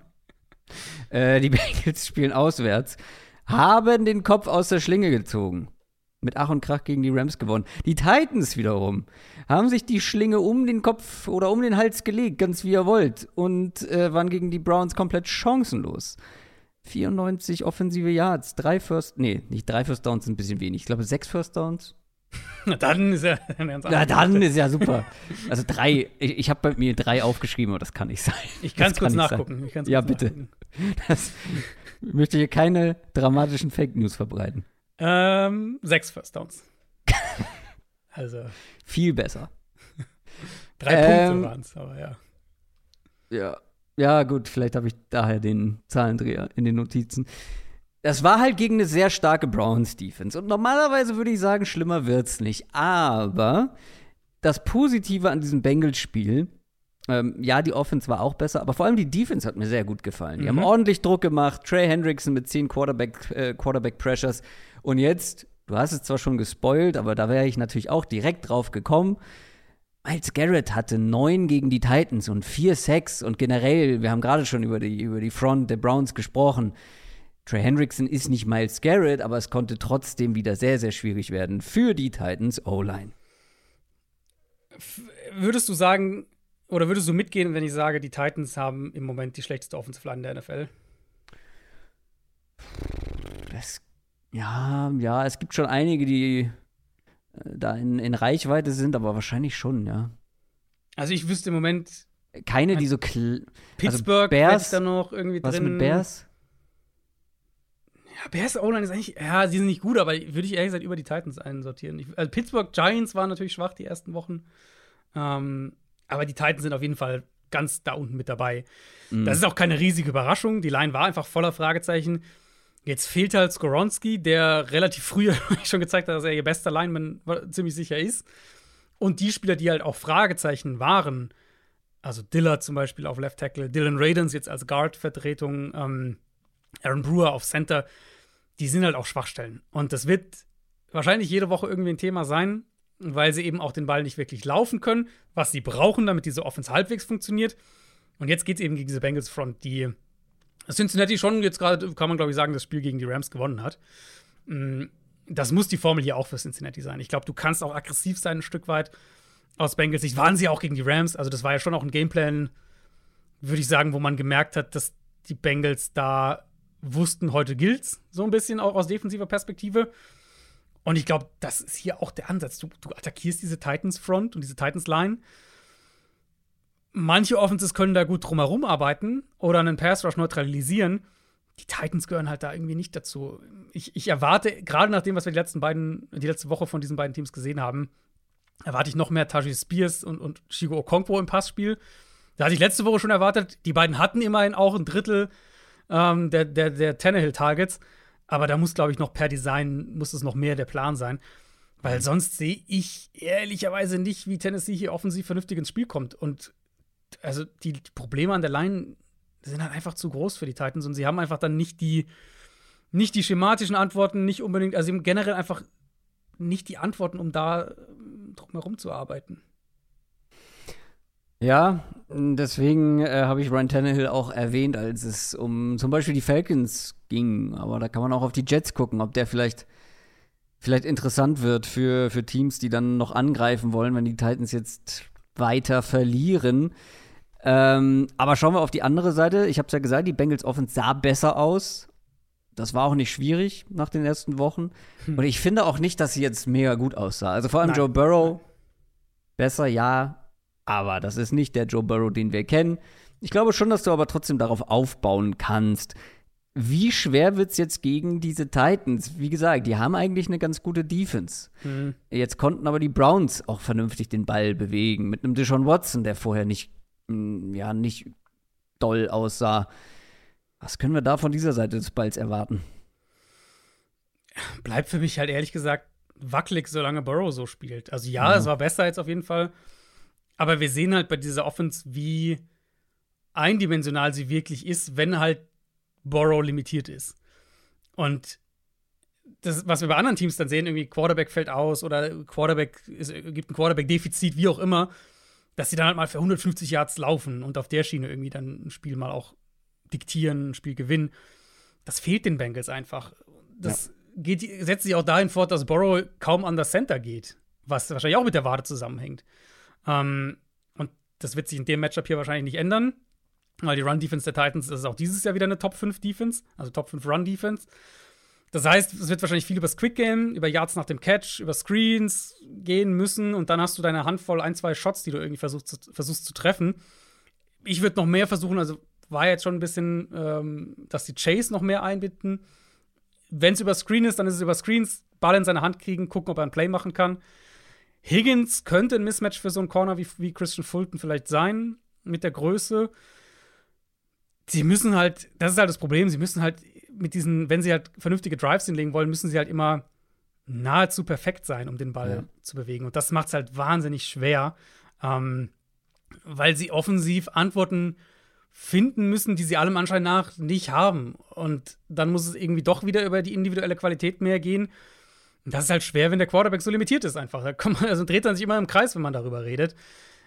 Ich vermute, es wird wieder so sein, dass sie hier den Ball nicht laufen können. Und dann eben, wie gesagt, muss es über kurze Pässe, Screens und wenn du die ein, zwei Shots irgendwie hast, dann, dass, dass die halt dann, dass er die halt trifft. Aber es ist ja nicht nur, wir reden ja dann ja gar nicht mal nur irgendwie über, über die tiefen Pässe, jetzt auch gegen die Rams. Er hat ja, sie haben ja versucht, auch das ein bisschen mehr so über dieses Midrange-Passing-Game aufzuziehen.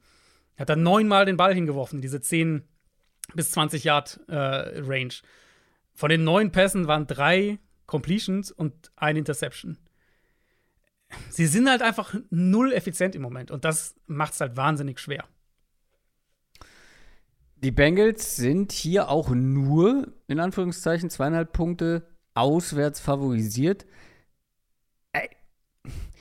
Das ist halt, ich finde es ein sehr schwierig einzuschätzendes Spiel, weil Total. ich glaube, also die Titans Offense wird besser aussehen als letzte Woche. Die Frage ist nur, wie viel.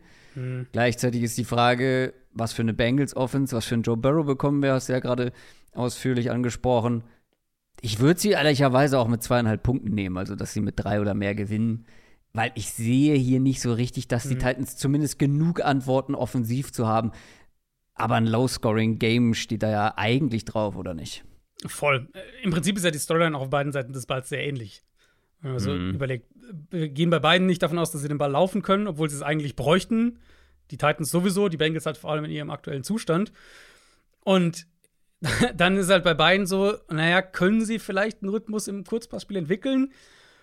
Letztlich vielleicht einfach die Frage, wer trifft halt die ein, zwei Big Plays mehr durch die Luft? Also macht Higgins und Chase oder ist es die Andrew Hopkins und Okonkwo oder wer auch immer für die Titans? Darauf kommt es wahrscheinlich im Endeffekt an. Ähm, und ich würde, ich würde die Bengals Defense dann hier ein bisschen mm, ich glaube, ich mag die Bengals Defense in dem Matchup ein bisschen mehr.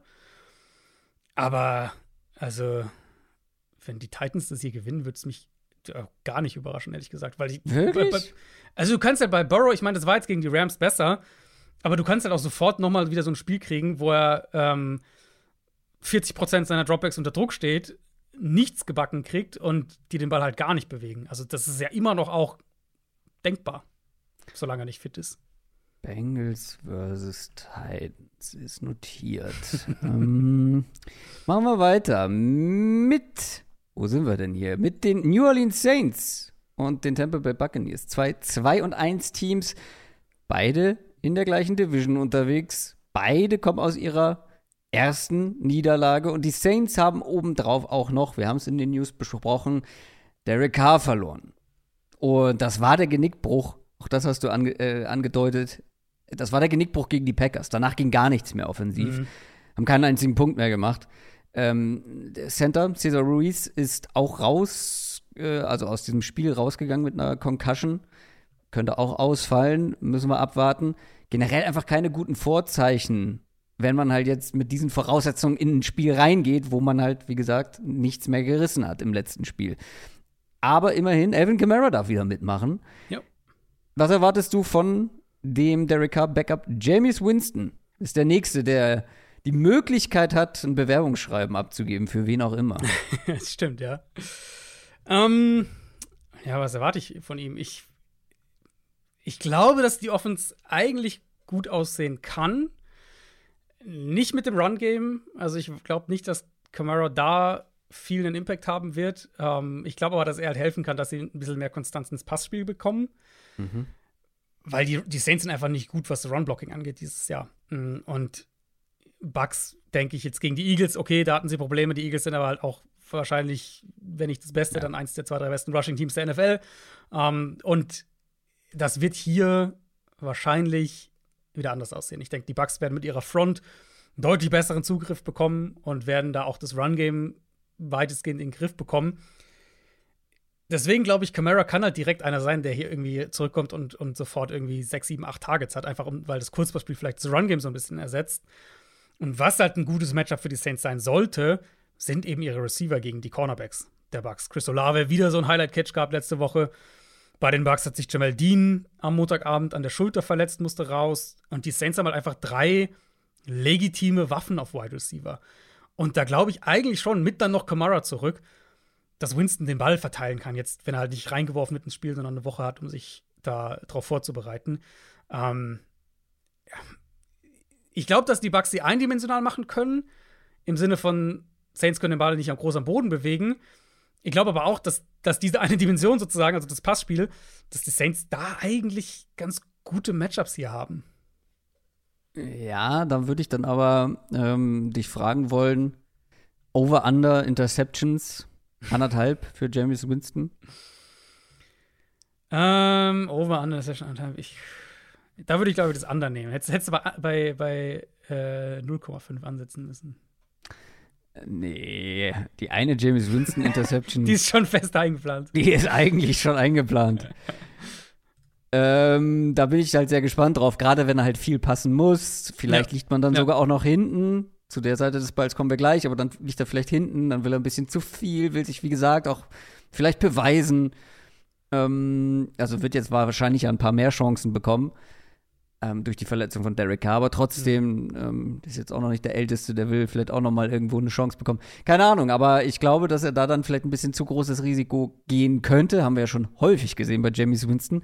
Außer halt unter Sean Payton damals, ne? Der hat mhm. ihn so ein mhm. bisschen kontrolliert bekommen. Aber ich glaube, es war die Saison, wo er sich dann so schnell verletzt hat. War das? Ja. Ich da gerade die Saisons äh, durcheinander? Genau. Nee, doch, das war irgendwie Woche fünf oder so. Vier, fünf, ja, ja irgendwie sowas. Ähm, da bin ich mal gespannt, welchen James Winston wir zu sehen bekommen. Die Buccaneers auf der anderen Seite nach zwei guten Auftritten offensiv gegen die Eagles Defense dann, ja, eigentlich bis kurz vor Schluss nahezu abgemeldet. Mhm. Die Saints Defense jetzt auch nicht schlecht gewesen in den ersten Wochen. Außer mhm. halt das letzte Viertel gegen die Packers. Ähm, irgendwie für mich so ein Duell auf Augenhöhe, wo es dann vielleicht auf so kleine Feinheiten ankommt. Zum Beispiel eine Feinheit ist, dass die Bucks vielleicht mal aufhören sollten zu laufen oder irgendwas daran ändern sollten. Also, das geht jetzt schon seit anderthalb ja, Jahren so, dass die so, immer ja. wieder versuchen zu laufen und äh, gefühlt auch nichts schematisch vielleicht ändern und es einfach nicht können. Sie gehören echt zu den Teams, die es prozentual auch am meisten versuchen, den Ball am Boden zu bewegen. Ähm, aber um das vielleicht mal anders zu formulieren, wie schadest du denn den Saints defensiv am meisten? Hm, wie schadest du? Oder wie können die Bucks den Saints ja. am meisten schaden? Weil da müssen wir schon auf die, auf die Wide Receiver und halt wieder auf Baker Mayfield schauen, oder nicht? Eigentlich schon, ja.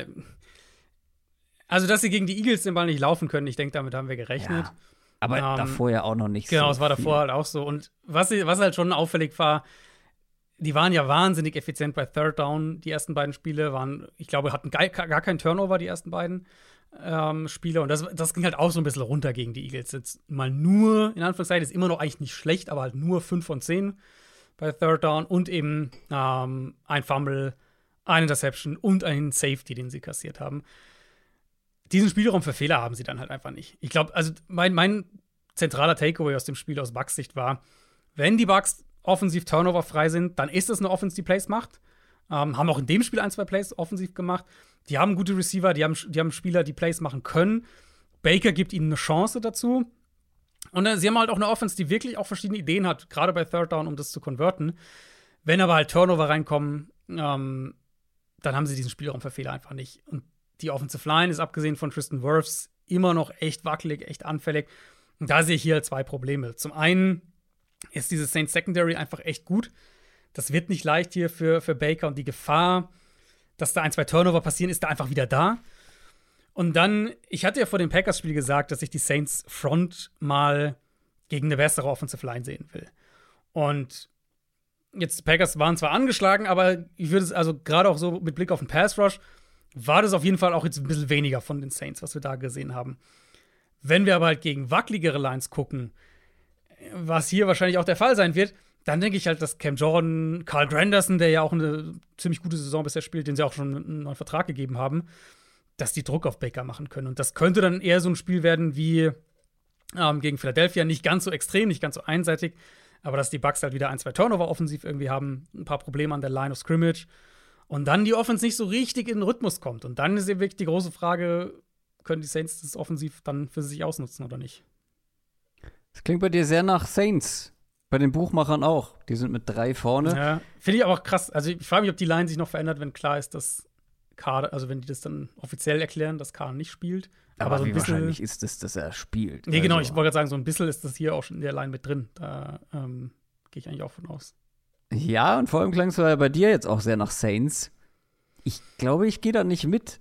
Also ja, zu Hause die Saints, aber ich fand die Bugs dann in den ersten beiden Wochen zu überzeugend. Also, wie gesagt, auch für mich ein sehr enges Spiel, ähm, wo mich beide Seiten nicht überraschen würden, wenn sie das gewinnen. Aber irgendwie glaube ich, irgendwie vertraue ich den, den Buccaneers mehr als den Saints ohne Derek Carr. Aber vielleicht ja. bin ich da auch zu eingefärbt von dieser zweiten Saints-Hälfte, beziehungsweise dem letzten Viertel.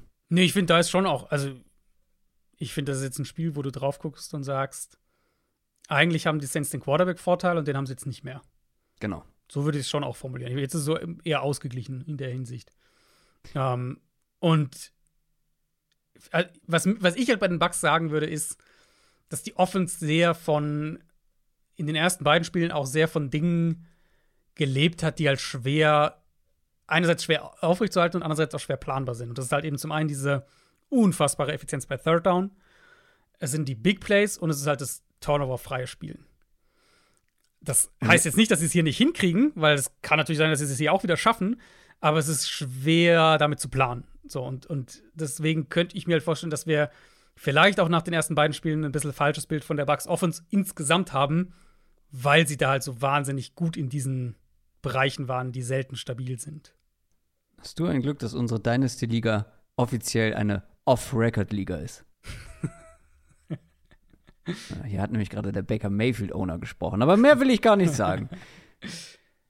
Die Philadelphia Eagles spielen gegen die Washington Commanders. Das ist das einseitigste Matchup, das wir hier in unseren ausführlicheren Previews haben, vor unserem Schnelldurchlauf. Zumindest auf dem Papier. Die Eagles 3-0 nach dem Sieg gegen die Bucks. Die Commanders haben zum ersten Mal verloren, dafür allerdings krachend. Und selten wurde ich so hängen gelassen wie von Sam Howell am Wochenende, mm. nachdem ich ihn so gelobt habe für die ersten beiden Spiele. Ganz mieses Spiel gehabt. Kann man nicht drum herum reden. Allerdings auch gegen eine Top-Defense. Ähm, er ist halt quasi ein Rookie. Sowas passiert, würde ich sagen. Das Pro Problem ist halt jetzt für ihn oder generell für die ganze Commanders Offense, die Eagles Defense ist halt mindestens genauso gut. Wenn nicht sogar ja. besser. Ja. Und Howell stand bei 51% der Dropbacks unter Druck. Hat dabei nur vier Pässe angebracht für 2,7 Yards im Schnitt. Da laufen die Teams in der Regel mhm. mehr für.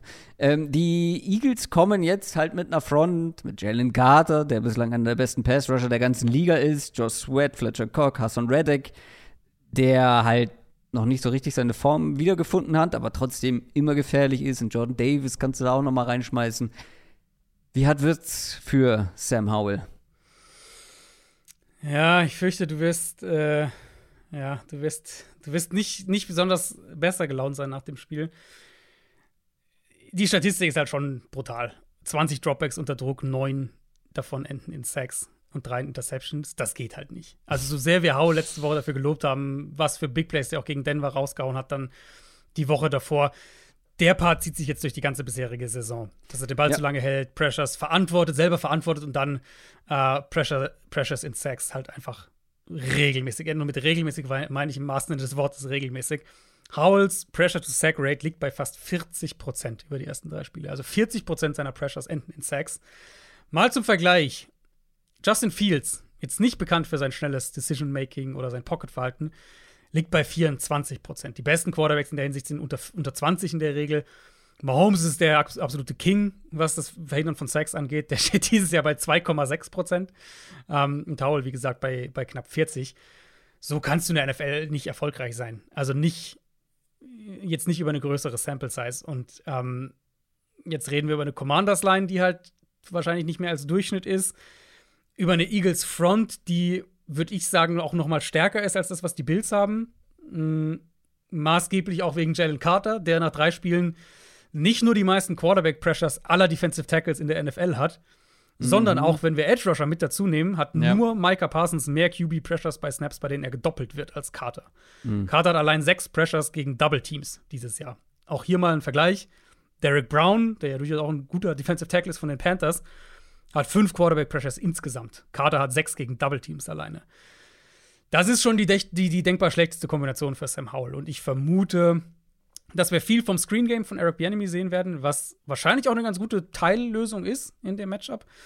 Auf der anderen Seite verlieren sie natürlich da dann wieder so ein bisschen den Matchup-Vorteil, den sie theoretisch mit ihren Receivern haben könnten, wenn sie zum Beispiel McLaurin gegen Sidney Brown beispielsweise stellen. Ähm, weil das geht natürlich dann, wenn du alles dann irgendwie kurz Screen, Run-Game versuchst, den Quarterback schnell den Ball aus der Hand zu nehmen, geht das natürlich ein Stück weit verloren. Die Eagles sind ja angeschlagen in der Secondary, hatten wir letzte Woche schon angesprochen. Ähm, Avante Maddox ist raus. Sie haben dann das so umgestellt, auch wie wir das vermutet hatten. Bradbury eben nach innen in den Slot. Und ähm, dann im Nickel-Personal kommt Sidney Brown als Outside-Corner rein. Und da kannst du natürlich an sich schon angreifen, vom Personal her. Aber halt nicht, wenn dein Quarterback den äh, regelmäßigen Ball ewig hält und 40% seiner Pressures in Sacks enden.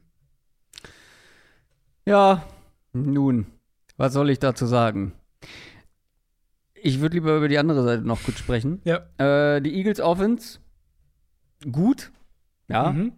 Aber auch noch mit Problemchen, haben wir letzte Woche schon kurz drüber gesprochen. Vor allem mit Anlaufschwierigkeiten gegen die Bugs. Hat ein bisschen gedauert, bis sie ins Rollen gekommen sind. Ähm, mehrere aus dieser Offense sollen auch gekränkelt haben. Ja, stimmt. Inklusive Jalen Hurts. Dafür fand ich ihn eigentlich recht gut, vor allem so spät im, in den Plays, was er da, da noch kreieren konnte. Aber jetzt kommt eine Commanders Defense, die ganz schön eingeschult wurde gegen die Bills, vor allem am Boden. Wir haben darüber gesprochen, über das Run-Game der Bills. Da konnten sie echt was ausrichten oder anrichten und da schrillen natürlich die Alarmglocken. Mhm. Wenn jetzt die Eagles kommen mit ihrer Rushing Offense, wie kann das besser aussehen, defensiv bei den Commanders? Ja, schwierig, ne? Ähm, ja. Also, dass die Eagles halt gegen die Bucks den Ball laufen konnten, ist auf jeden Fall sehr, sehr ermutigend erstmal für Philadelphia für die weitere Saison, weil das war jetzt auch kein Offensivspektakel gegen die Bucks. Jalen Hurts mit mhm. den zwei Interceptions. Aber dass sie diese Stabilität am Boden haben, selbst jetzt gegen eine gute Bucks Run Defense, das lässt ja aus Eagles Sicht hoffen, dass sie schon immer noch so ein bisschen auf ihren Plan A zurückfallen können. Und ja, Commanders extrem starke Defensive Line, auch wenn das jetzt gegen Buffalo in der Run Defense nicht so aussah, aber Pass Rush haben sie ja auch da zumindest Druck machen können. Zu sehen, wie halt die Eagles letzte Woche den Ball laufen konnten, das glaube ich, gibt halt schon auch ein bisschen Hoffnung aus Eagles Sicht, dass sie das ja auch können und dass wieder ihr Floor so ein bisschen sein kann. Was ich wieder auffällig fand, da haben wir jetzt mehrfach schon drüber gesprochen, waren die Probleme mit dem Blitz. Beide Deceptions kamen gegen den Blitz. Das ist immer noch inkonstant und liegt für mich vor allem daran, dass die Eagles gegen den Blitz am ehesten halt über ihre individuelle Qualität kommen und zu wenig einen äh, richtigen schematischen Plan haben, wie sie da besser angreifen können. Quick Game, mehr über die Mitte, Titan einsetzen, was auch immer. Das Ding ist, das ist halt so gar nicht die Identität der Commanders. Washington mhm. hat bisher in keinem der drei Spiele mehr als 24 Prozent der gegnerischen Dropbacks geblitzt. Die Defense ist darauf aufgebaut, über den Foreman Rush zu kommen, damit Druck zu machen und dann als sieben in Coverage zu haben. Und ich weiß nicht, wie extrem sie sich dann hier jetzt anpassen oder umstellen wollen. Ähm, über die ersten drei Wochen in der NFL wird ja tatsächlich kein Quarterback in der NFL so häufig geblitzt wie Jalen Hurts. Was einerseits bestimmt auch daran liegt, dass Defenses eben merken, dass die Eagles da ein bisschen Probleme kriegen. Aber es liegt natürlich auch daran, dass die Eagles bisher gegen Bill Belichick, Brian Flores und Todd Bowles gespielt haben. Das ist natürlich mhm. schon auch ein Faktor in ja. so einer ähm, kleinen Sample Size dann. Ich vermute, dass sich das hier in dem Matchup ändert. Und solange die Eagles dann den Ball laufen können gegen diese Front, wird die Offense auch funktionieren. Und dann wird wahrscheinlich im Endeffekt auch das Passspiel ähm, hier wieder besser aussehen. Ja, ihr merkt wahrscheinlich nicht nur auf dem Papier ziemlich einseitig maximal eine Stolperfalle für die Eagles zu Hause. Klarer Favorit mit acht Punkten. Oder siehst du hier wirklich ernsthaftes Stolper, Stolperpotenzial, eine Stolperfalle? Eigentlich, also wenn die Eagles jetzt gegen die Bucks irgendwie am Boden gestruggelt hätten und das an, wir mit anderen Vorzeichen hier reinkommen würden, dann würde ich das wahrscheinlich ein bisschen anders sehen. Aber dass die Commanders halt in der Run-Defense jetzt gegen Buffalo Probleme, also, also merkliche Eben. Probleme hatten und die Eagles gegen Tampa den Ball laufen konnten, wie sie es konnten, äh, macht es schon schwer. Also acht Punkte ist eine mhm. heftige Line. Ähm, Gerade weil Washington, glaube ich, schon so ein Team ist, was halt dann immer wieder doch noch ein Big Play irgendwo raushauen kann. Aber jetzt in der, in der nüchternen Matchup-Prognose sehe ich wenig, was da für Washington funktioniert. Ja, Stichwort nüchtern. Für das nächste Spiel muss man sich vielleicht einen reinstellen. Äh, LA Chargers gegen Las Vegas Raiders. Wichtiges Division-Duell. Für den Verlierer wird es nämlich ein langer, langer Weg zurück, wenn es noch in die Playoffs gehen soll. Ähm, ich muss kurz Alexa sagen, dass sie die Musik wieder ausmachen soll. Ich weiß nicht, bei welchem Wort sie angegangen ist, aber scheinbar irgendwie ist sie angegangen. Einen reinstellen? Das kann sein. Alexa, stopp. Ja, gut. Keine Ahnung, irgendein Wort muss ich gesagt haben und dann, äh. was danach kam, keine Ahnung, vielleicht hat sie Partymusik angemacht, weil sie dachte, hier wird jetzt, hier wird jetzt angestoßen. ähm, naja, für eins dieser Teams wird dann vielleicht ähm, Frustsaufen helfen. Hm. Wie auch immer, beide stehen 1 und 2, aber mit unterschiedlichen Voraussetzungen. Die Raiders kommen nämlich aus zwei Niederlagen und die Chargers jetzt aus ihrem ersten Sieg, der zwar alles andere als souverän war ein bisschen ins Ziel gezittert, aber denen wird es egal sein unterm Strich. Wir haben ja schon in den News darüber gesprochen, Mike Williams äh, fällt aus, Quentin Johnston muss jetzt liefern. Ich habe es ich vorhin schon gesagt, aber habe ich mir hier noch, auch noch mal notiert. Wahrscheinlich wird Josh Palmer der sein, der am Ende liefern mhm. wird, aber warten wir es ab.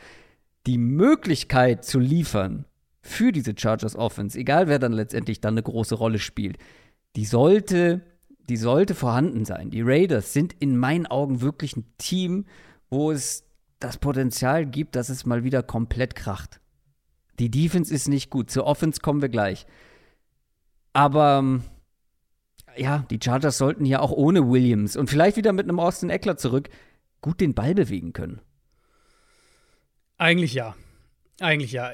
Ich, also ich fand das Spiel gegen die Vikings natürlich gut erstmal, dass sie es gewonnen haben. Ich fand es war trotzdem schon so ein bisschen, je mehr ich dann Abstand zu dem Spiel hatte und es analysiert habe nochmal und so, es ist halt schon krass, wie abhängig die von Justin Herbert einfach sind.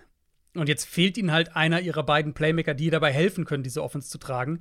Ähm, Palmer ist halt wirklich nicht despektierlich gemeint, aber er ist halt einfach wirklich eine schlechtere Version von Mike Williams irgendwo. Mhm. Und Johnson halt bisher kein Faktor. Und die Antwort jetzt gegen die ganzen Blitzes der Vikings war eben wirklich: Justin Herbert, spiel bitte ein perfektes Spiel. Und das hat er ja noch fast gemacht. Und als er dann fast, als er eigentlich eine Interception geworfen hat, hat er dann halt sehr großes Glück gehabt, dass der Ball abprallt und sogar zum Touchdown bei Palmer ja. ähm, landet. Ich hätte mir da halt mehr Antworten, mehr Lösungen irgendwie gewünscht, aus einer schematischen Perspektive, weil dass die Vikings es defensiv so spielen, das darf jetzt eigentlich niemanden überraschen. Für das Matchup hier denke ich, dass es wieder anders aussehen wird. Ähm, Raiders sind anfällig in der Run-Defense und wenn wir jetzt bei den Chargers das mal auf den positiven Punkt drehen wollen, die haben unter Kellen Moore bisher auf jeden Fall gezeigt, dass sie gewillt sind, wenn sie Matchups finden, die auch im Extrem auszunutzen und zu attackieren. Und aus Chargers Sicht würde ich äh, die Bills vor zwei Wochen so ein bisschen als Orientierung nutzen. Die haben gegen die Raiders immer wieder leichte Boxes für ihr Run-Game kreiert. James Cook eben da ja auch schon für über 120 Yards gelaufen, über 7 Yards pro Carry. Einen einzigen Run gehabt gegen eine Stack-Box in dem Spiel für Cook. Also, das war schon die Formel irgendwo auch. Ich weiß nicht mit Eckler. Ich könnte mir vorstellen, dass sie ihn noch mal raushalten. Chargers haben ja die ganz frühe Bye-Week schon in Woche 5. Dass sie ihm vielleicht diese Woche noch geben und ihn dann nach der Bye zurückholen. Das könnte ich mir schon vorstellen. Was ich halt von den Chargers in erster Linie sehen will, ist ein Plan, um das Run-Game einfacher zu machen, mit Formationen, mit Play-Calling. Sie sollten den Vorteil an der Line of Scrimmage haben. Das will ich dann auch maximiert sehen, also dass sie da das Maximale rausholen. Und ich will halt sehen, dass mindestens ein Receiver außerhalb von Keenan Allen, Keenan Allen sich aufdrängt. Weil das ist halt letztlich kritisch, nicht nur für das Spiel jetzt, sondern für den weiteren Saisonverlauf. Aus Raiders Defense-Sicht will ich sehen, dass ein Pass-Rusher außerhalb von Max Crosby irgendwas macht. Hm die werden Crosby wahrscheinlich häufig gegen Trey Pipkins bekommen auf der rechten Seite. Und das ist das große individuelle Mismatch zugunsten der Raiders. Mhm. Aber um damit halt auch dann wirklich konstant Zählbares rauszuholen, braucht Crosby halt auch mehr Hilfe, weil sonst hast du Herbert, der dann einmal in die Pocket tritt und Crosby gewinnt vielleicht äh, die Hälfte seiner Pass-Rush-Snaps, aber kommt halt nicht zum Quarterback, weil sonst niemand was macht. Ähm, ich habe mal die Raiders Defense-Stats mir angeguckt, nach drei Spielen jetzt Max Crosby, 19 Quarterback-Pressures, kein anderer hat mehr als fünf. Tyree Wilson, der Erstrundenpick, steht bei einem einzigen Pressure. Über 55 Pass-Rush-Snaps.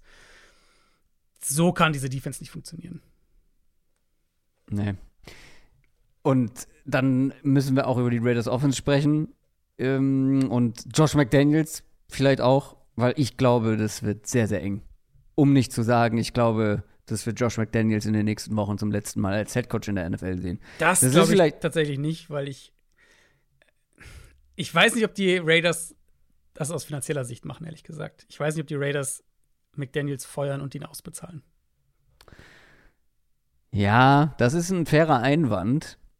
Aber irgendwann muss halt auch irgendeine Art von Entwicklung zu sehen sein. Und ja, dieses Jahr, gerade offensiv, und das ist sein Steckenpferd, mhm. das ist seine Aufgabe, ist es eher eine negative Entwicklung. Weil, ich meine, ich will es ja eigentlich kaum sagen, ne? aber dass da jetzt Josh Jacobs, der gedroht hat, nicht zu spielen, jetzt mitspielt, bringt dieses Jahr halt relativ wenig.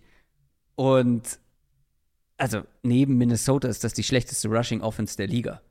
Fairerweise nicht alleine Josh Jacobs schuld, aber Josh McDaniels ja. hat da auch wahrscheinlich äh, was mit zu tun, logischerweise. Und wie gesagt, ich sehe da halt keinerlei Entwicklung. Ähm, er hat jetzt seinen Wun Wunsch-Quarterback bekommen. Er hatte ein Jahr Zeit oder eine Offseason-Zeit, sich da noch irgendwie was zurechtzubauen und es läuft halt gar nicht. Und ich, gut, man muss dazu sagen, die Steelers Defense und jetzt auch die Bills Defense, gerade die Fronts, Stichwort Run Game, das, das sind jetzt nicht die leichtesten Herausforderungen. Aber weshalb ich das hier anspreche, ist, die Hoffnung muss sein, dass die Offense der Raiders und vor allem aber auch die Rushing Offense der Raiders hier in diesem Matchup besser aussehen muss. Hm. Oder aussehen wird. Er muss so sein, ja. Meine, Garoppolo müssen wir ein kleines Fragezeichen dahinter setzen. Der ist im Concussion-Protokoll. Ja. Ähm, ich fürchte, wir würden leider nicht Preseason Hero Aiden O'Connell bekommen, falls Garoppolo ausfällt, sondern Brian Hoyer. Mhm. Was das Spiel jetzt natürlich nicht unbedingt interessanter macht auf der Seite des Balls. Aber ich, das ist auch einer meiner ersten Punkte, die ich mir aufgeschrieben habe. Egal wer Quarterback spielt, die müssen mehr von ihrem Run-Game bekommen. Ich habe ein paar ja. Zahlen mir dazu auch noch rausgeschrieben. Jetzt nach drei Wochen Run-Game der Raiders, Platz 32 in EPA pro Run, Platz 30 yep. in Success Rate. Und ähm, Josh Jacobs hat noch kein 70-Yard-Rushing-Spiel und steht bei 2,4 Yards pro Run bisher. Also wirklich nichts am Boden. Und das kann ja auch nicht das Rezept sein. Also wenn, wenn Garoppolo dein Starter ist, dann, und ich meine, wir haben es ja letztes Jahr auch gesehen von dieser Offense, der Plan muss eigentlich sein, dass das Run-Game dominiert und dass das eine tragende Säule ist für diese Offense. Aber mich, mir erklärt es sich überhaupt nicht, wie das sein kann, weil individuell hat sich da doch gar nicht so wahnsinnig viel verändert, außer halt eben die Quarterback-Position und vielleicht ein, zwei Kleinigkeiten ähm, in der Offense allgemein. Mhm. Aber es ist derselbe Coaching-Staff, es ist derselbe Spieler. Ja. ja. Das ist der Spieler, der letztes Jahr äh, für wie viel Yards gelaufen ist? Auf jeden Fall 1800 oder 1600? Irgendwie sowas, ja. 1600, 4,9 im Schnitt, 12 Touchdowns. Ähm, wieso, wieso funktioniert das jetzt nicht mehr? Lag es wirklich an den, an den Matchups? Weil, wie gesagt, ja. Steelers, Bills, Front, ja, ja, nicht ohne. Ich glaube, ja, ich glaube, es ist eine Mischung aus. Äh, zumindest also Woche 1 finde ich schwer zu erklären gegen Denver. Ja. Ähm, Woche 2 ist für mich eine Mischung aus Matchup und, und Gamescript gegen die Bills. Mhm. Ich meine, die mhm. haben mit 28 Punkten am Ende verloren. Da sind ja auch den Ball. Da läufst du nicht so viel. Nicht oft gelaufen, genau. Ähm, und letzte Woche Pittsburgh, jetzt würde ich schon auch mit der Front argumentieren. Trotzdem, also guckst du natürlich trotzdem drauf und sagst, ja gut, aber also wann können sie dann Baller laufen, wenn sie dann irgendwie gegen also, die schlechtesten Fronts der Liga spielen? Ja, Glückwunsch, das bringt ja dann auch nicht so viel. Also, ja, sie sind sehr wenig gelaufen gegen die Bills. Ähm, Josh Jacobs neunmal für minus zwei Yards. Ja, das, das, das ist wirklich eine bittere. Ja, Bei neun Runs. Das ist jetzt nicht so, dass er zweimal den Ball bekommen hat. Oder ja. wie Ty Chandler, so viermal in zwei Wochen oder so und für mhm. null Yards. Neun für minus zwei. Dafür hat er 50 Receiving Yards gehabt in dem Spiel. Guck mal. Naja, ich, was die Raiders ja immer noch haben, ist die, ist die ähm, wenn er denn spielt, die Garoppolo Devante Adams Connection. Ja, die Adams funktioniert. Auch, war jetzt auch gegen Pittsburgh wieder äh, einfach richtig, richtig stark.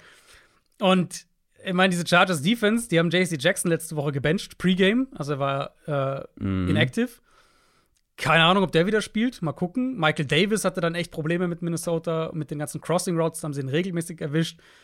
Adams wäre für mich hier schon ein Kandidat für so ein Monsterspiel. So Play-Action, viele Crosser, Adams, Jacoby Myers. Das sollte hier eigentlich funktionieren für die Raiders. Ähm, und dann gucke ich hier ehrlich gesagt auch auf dieses Matchup und ich denke ja. eigentlich, dass die Raiders in der Line of Scrimmage gar nicht so schlecht dastehen für, für dieses Spiel. Der Pass Rush der Chargers auf dem Papier sieht schön aus, aber Bosa, Mac, das ist überschaubar. Der beste Passrusher für die Chargers ist Tuli Tuipoloto bisher. Ja, das ähm, brauchst du mir nicht erzählen. Ja, du bist natürlich äh, dieser All-In. Ja. Und das ist halt wirklich auch deutlich. Und er war ja am Anfang noch so in so einer Rotationsrolle. Aber das geht schon immer mehr dahin, dass er de facto Starter-Snaps spielt. Und ich glaube, das wird auch nicht mehr lange dauern, bis er startet in dieser Defense, weil er war jetzt bisher wirklich der Beste von den dreien. Ähm, was schön ist für ihn, aber es ist natürlich nicht das, was die Chargers nee. überlegt hatten, als sie mit Bosa und Mack nee. in die Saison gegangen sind. Und deswegen glaube ich eigentlich, Interior Line der Chargers ist nicht gut. Wir haben jetzt gerade gesehen, letzte Woche haben wir, haben wir tausend Statistiken hier aufgezählt, wie mies das Run-Game der Vikings ist. Wie die gegen ja, Die Raiders sind nicht weit weg. Ja, genau, aber wie die gegen diese, gegen diese Chargers Front Ball laufen konnten. Also, vielleicht mhm. kriegen wir hier auch so ein Spiel, wo die Raiders dann jetzt auf einmal doch mal für 130 Yards oder irgendwie sowas laufen. Das, vom Matchup her kann ich mir das schon vorstellen. Sowas will ich mal sehen von der Raiders Offense, aber auch mal dass sie ihre, äh, ich nenne sie mal Inside Receiver oder wie auch immer man sie nennen will, zusammengefasst, dass sie die ein bisschen mehr eingebunden bekommen. Also wir haben vorhin von Rookie Titans gesprochen. Michael Mayer hat drei Targets bekommen. Nee, zwei Targets sogar nur. Ein Catch ähm, ja, gut, für zwei Yards. Hunter Renfro, drei Catches. Das ist, äh, Michael Mayer war ja auch nur der fünftbeste Titan im Draft. Das wissen wir ja. Ja. Stand jetzt kann ich da nicht viel gegen ansteckern. naja, es ist ja wirklich bei ihm, also das Stand war ja jetzt hat Austin Hooper mehr Catches. ja, das war ja mein Punkt bei ihm. Ich finde halt, ich fand ihn ja irgendwie so durch die Bank solide, aber er macht halt nicht so wirklich gut. Und ich habe, das war ja mein Argument, warum zum Beispiel Leute wie Laporta auch aber schnell einfach ich, eine Rolle haben werden. Ja, aber ich würde, ich würde ihn insofern verteidigen, dass niemand anderes außer Devonte Adams und Jacoby Myers im Passspiel und Jacoby Myers auch nur bedingt, dass niemand anderes eine Rolle spielt, gerade ähm, was das, das Passing-Game angeht oder was, was hm. Adressaten von Jimmy Garoppolo ja, angeht. Renfro, Renfro finde ich echt merkwürdig. Also bei, bei Meyer jetzt, also ganz jetzt mal ganz im Ernst gesagt, Rookie Titans, das kann halt manchmal dann doch dauern und und äh, ja, gerade wenn du einen erfahrenen Austin Hooper hast, genau, viel steht also Michael diese, Mayer auch auf dem Platz dann. Genau, diese, das ist ja ein bisschen Quatsch so nach drei Wochen da. Aber dass Renfro halt kein Faktor ist, das finde ich schon merkwürdig, weil das ist ja eigentlich Total. der war jahrelang ihre ihre Third Down Garantie im Prinzip. Ja. Amir Abdullah hat mehr Catches als, nee, gleich viele Catches, doppelt so viele Targets im Vergleich zu Hunter Renfro. Ja. Das kann halt nicht sein. Nee. Ja, es läuft viel nicht rund bei den Raiders. Ich bin gespannt, ob sie hier was mitnehmen können. Die Chargers sind mit erstaunlichen 5,5 Punkten favorisiert.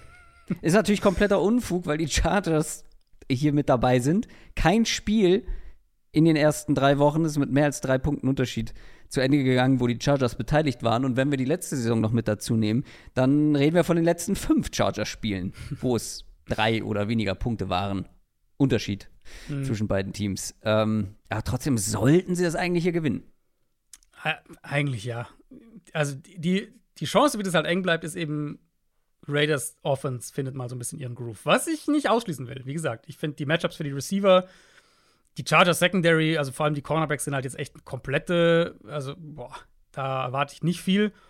Da sollte das Matchup klar für die Raiders sein. Und wenn wir jetzt gucken, was letzte Woche eben gegen Minnesota passiert ist, wie gesagt, vielleicht ist es ja das Spiel, in dem die Raiders dann am Boden auch mal ein bisschen Erfolg haben.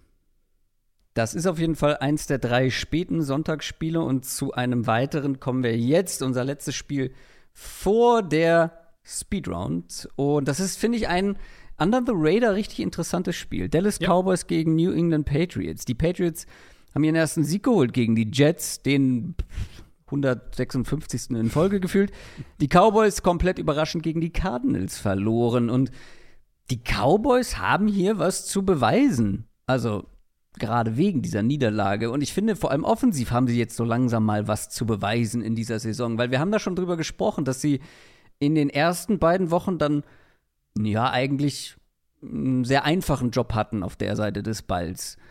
Und das müssen sie jetzt machen gegen eine der besseren Defenses der Liga. Vor allem eine, die ähm, ja auch wieder in der Red Zone Probleme machen könnte, denn da hatten die Cowboys extreme Probleme. Die Frage ist, können sie das? Können sie hier was beweisen? Ähm, hm.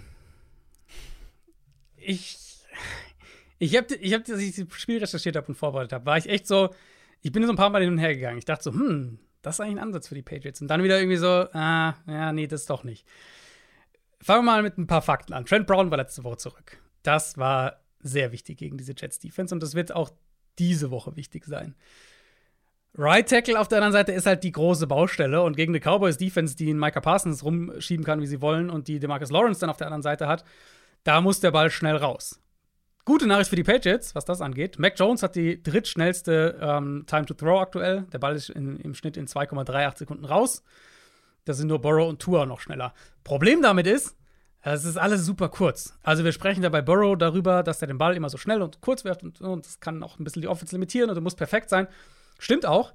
Aber Burrow bei Pässen in unter 2,5 Sekunden wirft den Ball im Schnitt 6,7 Yards tief. Mac Jones bei Pässen unter 2,5 Sekunden 5,5 Yards. Also mehr als ein volles Yard kürzer. Und das macht es halt hart, das macht es echt schwer wenn man dann noch weiß, dass er 60% seiner Pässe in unter zweieinhalb Sekunden wirft, dann hat man halt schon mal eine Vorstellung irgendwie so ein bisschen von dieser Offense. Auf der anderen Seite, ich fand Mac Jones gegen die Jets echt in Ordnung. Ähm, gemessen daran, dass es richtig stark geregnet hat, gemessen daran, dass er permanent unter Druck stand. Man sieht halt, finde ich, immer noch, wie der Bälle mit Touch über Verteidiger legen kann. Man sieht, dass er durch seine Progressions geht. Man sieht, dass er offene Receiver finden kann. Das ist schon alles noch bei ihm da. Und sie haben das Run-Game als einen Fixpunkt. Das hilft auch. Also die Offense hat auf jeden Fall immer noch, das finde ich immer noch ein Floor. Was sie halt nicht hat, ist ein Ceiling, in meinen Augen. Vielleicht eine Chance für die Patriots hier, dass die Cowboys sich, glaube ich, immer noch ein bisschen jetzt da nach der Javon Dix-Verletzung ein bisschen neu sortieren müssen in der Secondary. Vielleicht gibt es da hier und da mal ein Kommunikationsproblem. Ähm, individuelle Qualität ist natürlich geringer. Das würde ich auf jeden Fall auch testen mit ein, zwei Shots, ob sie da gute Matchups finden, ob sie vielleicht einen Coverage-Bust bekommen, den sie ja auch, den Dallas ja auch gegen Arizona da ähm, spät im Spiel mal hatte. Der Spielraum für Fehler für diese Patriots Offense ist halt minimal. Und wir müssen davon ausgehen, dass Mac Jones wieder viel Druck handeln muss, gerade über seine rechte Seite. Und jetzt, ja, wir hatten jetzt ein paar Offenses, die am Boden ein bisschen was machen konnten gegen Dallas. Und ja, die Patriots konnten letzte Woche ein bisschen was am Boden machen. Was Mac Jones halt natürlich nicht mitbringt, ist die Mobilität. Und das ist, war für mich Teil ähm, ein Teilaspekt zumindest, sowohl Zach Wilson mit den Jets als auch Josh Dobbs jetzt mit Arizona, waren nicht nur theoretische Bedrohungen mit ein paar Zone Read Plays, sondern konnten tatsächlich am Boden auch was machen. Das wird hier nicht passieren. Und das wird, glaube ich, das Run-Game für die Patriots auch eine Ecke weniger gefährlich machen in dem Matchup. Also macht mit diesen Infos, was ihr wollt. Ich bin echt so die ganze Zeit hin und her gegangen, weil ich immer so ein bisschen dachte, okay, das passt eigentlich für die Patriots, ah, aber das irgendwie dann doch auch wieder nicht. Das ist ja auch alles schön und gut, aber eigentlich, lieber Adrian, war ja die Frage, ähm, wie die Cowboys Offense. Ich habe Patriots Offense verstanden. Nee, Cowboys Offense, weil ich finde, die haben was zu beweisen. Die Patriots Offense, ich meine, spielt die Patriots Offense ganz anders, als du sie erwartet hast dieses Jahr? Die Patriots Offense anders, als ich erwartet habe. Ähm, ja, also haben die was, nee. haben die für dich irgendwie den Druck, was beweisen zu müssen? Naja, also. Also besser wäre schon gut. Wenn sie nicht ja? irgendwie am Ende des Jahres vier Spiele nur gewinnen wollen, dann ja. Ja, aber ich finde vor allem die Cowboys Offense hat was zu beweisen, nachdem sie eben halt, wie gesagt, ähm, häufig ich, viel. Okay, nee, jetzt, jetzt weiß ich, ich habe, ich habe, äh, ich dachte, du redest über die Cowboys Defense, weil die 28 Punkte kassiert hat.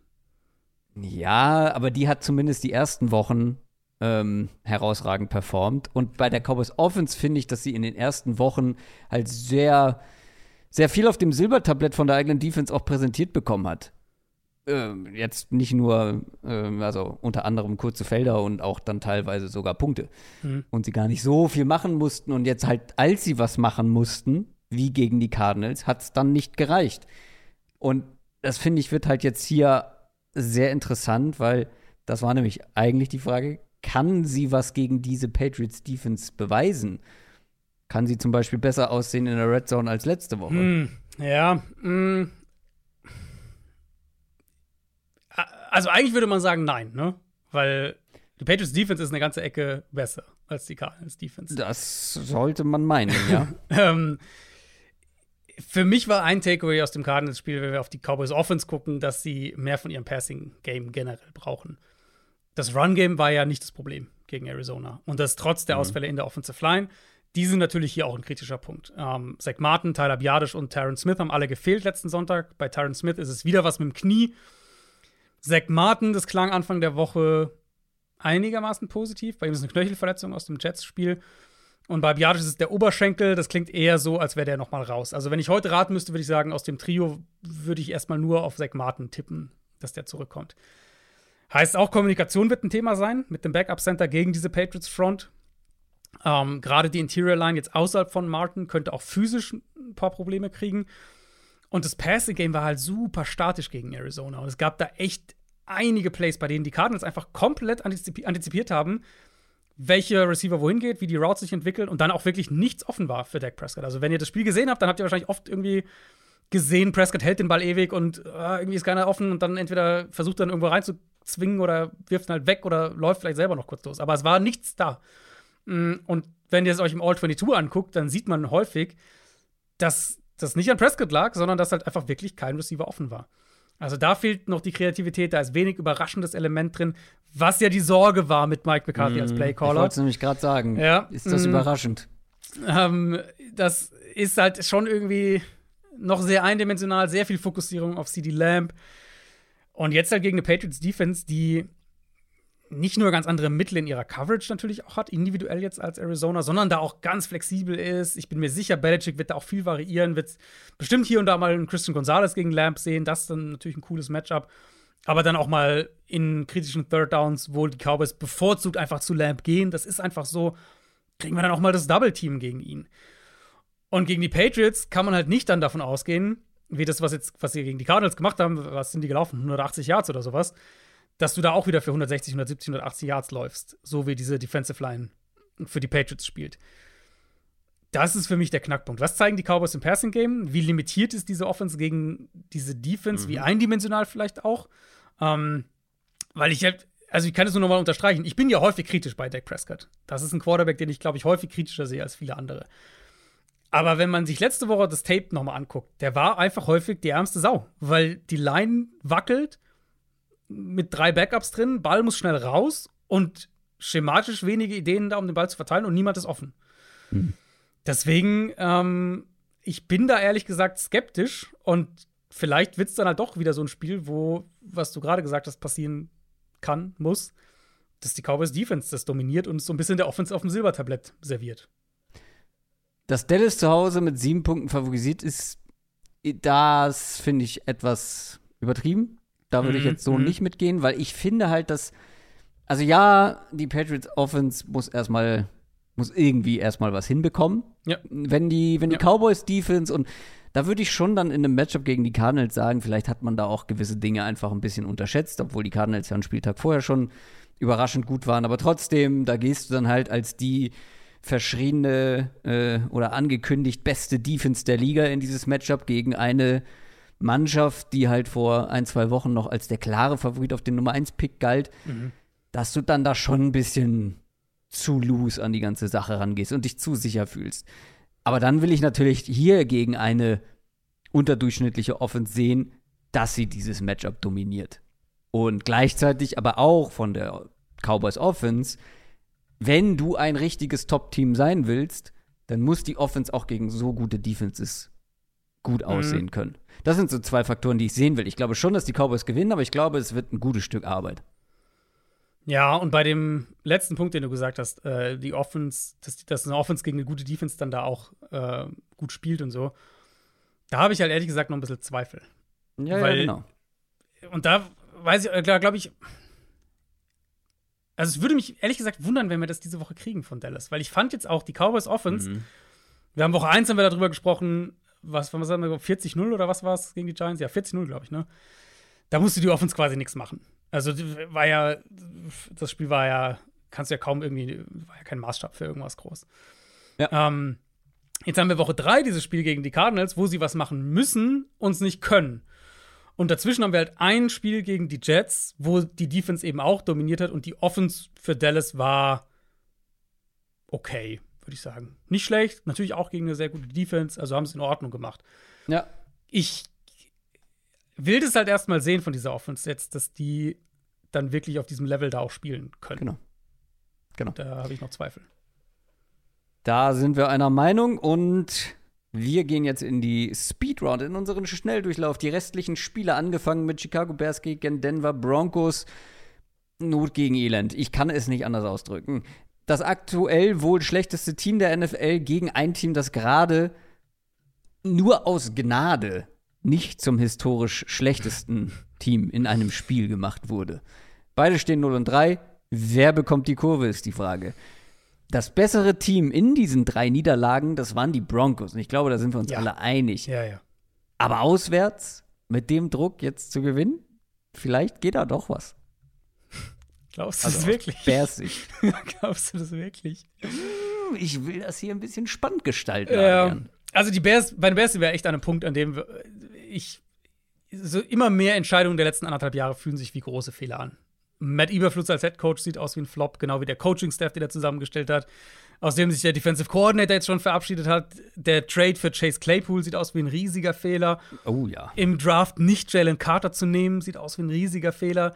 Entscheidung voll auf Justin Fields zu setzen, sieht aus wie ein Fehler. Die Entscheidung in der Free Agency, zwei Linebacker zu priorisieren, sieht aus wie ein Fehler. Es Und gibt aber einen, einen Nicht-Fehler. Und zwar? Äh, der Trade Down.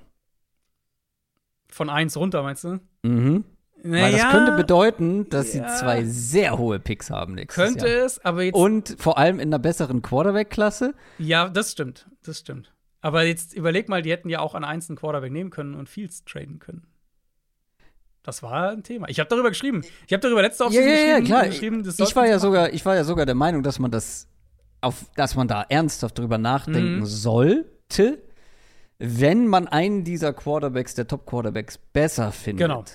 genau. Ähm, da müssen wir halt noch abwarten, ob sich einer von denen wirklich als ähm, Top-Quarterback, als Franchise-Quarterback erweist. Ähm, aber ich glaube schon, dass das nächstes Jahr dass nächstes Jahr der Pick noch ein bisschen wertvoller sein könnte. Das und dann zwei, sein, ja. also du hast ja auf, unser, auf unserer Instagram-Seite haben wir so ein paar Overreactions rausgehauen und eine mhm. von dir war, die Bears picken vielleicht eins und zwei. Mhm. Oh, stell dir mal Caleb Williams und Marvin Harrison Jr. vor. das, das wäre schon wild, wenn die, wenn die, beiden, ja, das wäre schon mega wild. Ähm, also so oder so, das sieht nach einem kompletten Rebuild-Projekt für die kommende Offseason aus. Ein, ein spannendes, also wir werden bestimmt ab Mitte Februar, äh, Anfang März werden wir bestimmt viel über die Bears sprechen. Also Franchise-Mode ähm, bei Madden. Richtig. So. Easy, easy choice. Aber ich meine, Denver, nachdem sie 70 Punkte kassiert haben, geht als 3,5 Punkte Auswärtsfavorit in dieses Spiel. ja, gut. Und dann schaue ich halt auf das Matchup und sage, ja, Denvers Defensive Line ist nicht gut bisher. Die Dolphins sind gerade wild da drüber gelaufen. Eigentlich sollte Chicago da anknüpfen können. Die Roshan haben doch mit Johnson, Khalil Herbert. Breakout. Ja, die haben, also ich will halt Khalil Herbert eigentlich jetzt anknüpfen an das Dolphins-Spiel sehen. Ja, hier. den habe ich aufgegeben. Roshan Johnson for the win. Von mir aus auch der. Ich also ich würde halt gerne mal ein Spiel sehen, in dem sie Herbert mehr als äh, neun Carries geben. Das wäre mal eine Abwechslung. Und halt ja. Fields wieder laufen lassen. Das ist ehrlich gesagt, da rede ich jetzt nicht drüber, was das Beste ist für Fields Entwicklung als Quarterback oder für das Dreijahresfenster der Bears. Für diesen Coaching-Staff, wenn die ihre Jobs retten wollen, dann ist die beste Chance, Justin Fields ja. wieder den Ball laufen zu lassen. So wie das finde ich auch so witzig. Sie haben es doch letztes ja. Jahr am eigenen ja. Leib zu spüren bekommen, beziehungsweise selber vor, mit eigenen Augen gesehen, was es für diese Offense, was es mit dieser Offense macht, wenn Justin Fields viel läuft. Und dann, dann als Schlussfolgerung setzt du dich hin in der Offseason und sagst, oh nee, das lassen wir jetzt wieder. Wir, wir versuchen Justin Fields zu einem richtigen Pocket Passer zu machen oder ja, also, ja, das war schon der Ansatz. Ich meine, Fields hat da ja drüber gesprochen, sogar bei seiner äh, jetzt schon sicher von allen irgendwie, äh, jeder hat das wahrscheinlich mitgekriegt, diese PK vergangene Woche, mh, mm, dass sie ja gesagt haben, so Anfang irgendwann in der Offseason zu ihm auch so, er soll mehr, soll mehr aus der Pocket spielen und so. Ich verstehe schon, dass du dann mehr eine, mh, mm, eine Balance finden willst, weil so wie es letztes Jahr dann in der zweiten Säufte für sie, was sie da gemacht haben, das ist ja nicht also das wird nicht nachhaltig funktionieren. Das wird nicht, damit kannst du nicht in der NFL langfristig was aufbauen. Aber es sollte halt trotzdem noch ein Teil der Offense sein. Und jetzt haben sie es ja ganz rausgestrichen. Das vielleicht wieder mehr hier einzusetzen, dann würde sogar was, also wenn die, wenn die mehr aufs, aufs Run-Game hier gehen, Fields wieder den Ball 10, 12 Mal laufen mhm, lassen, dann mhm. würde hier vielleicht sogar was gehen. Mhm. Ähm, weil, und das ist halt, glaube ich, schon so, die werden hier punkten müssen. Chicagos Defense ist mit die schlechteste in der NFL aktuell. Ähm, Denver jetzt kommen die aus diesem Dolphins-Albtraum, aber dass die Offense zumindest positive Tendenzen hat, war in den ersten beiden Spielen zu sehen und ja auch in der ersten Hälfte gegen Miami. Deswegen, ich denke, dass die, die Broncos gegen diese Bears Dealer den Ball sehr, sehr gut laufen können. Dass sie die Mitte des Feldes attackieren können. Und auch ein Cortland Sutton wird nicht nochmal so ein Horrorspiel haben wie letzten Sonntag. Ja, ich bin sehr gespannt, ob die Bears hier vielleicht überraschen können. Also die Bears sind halt, die Bears sind ähm, Sag mal, die Bears verlieren das hier. Hast du den Schedule mal gesehen für Chicago?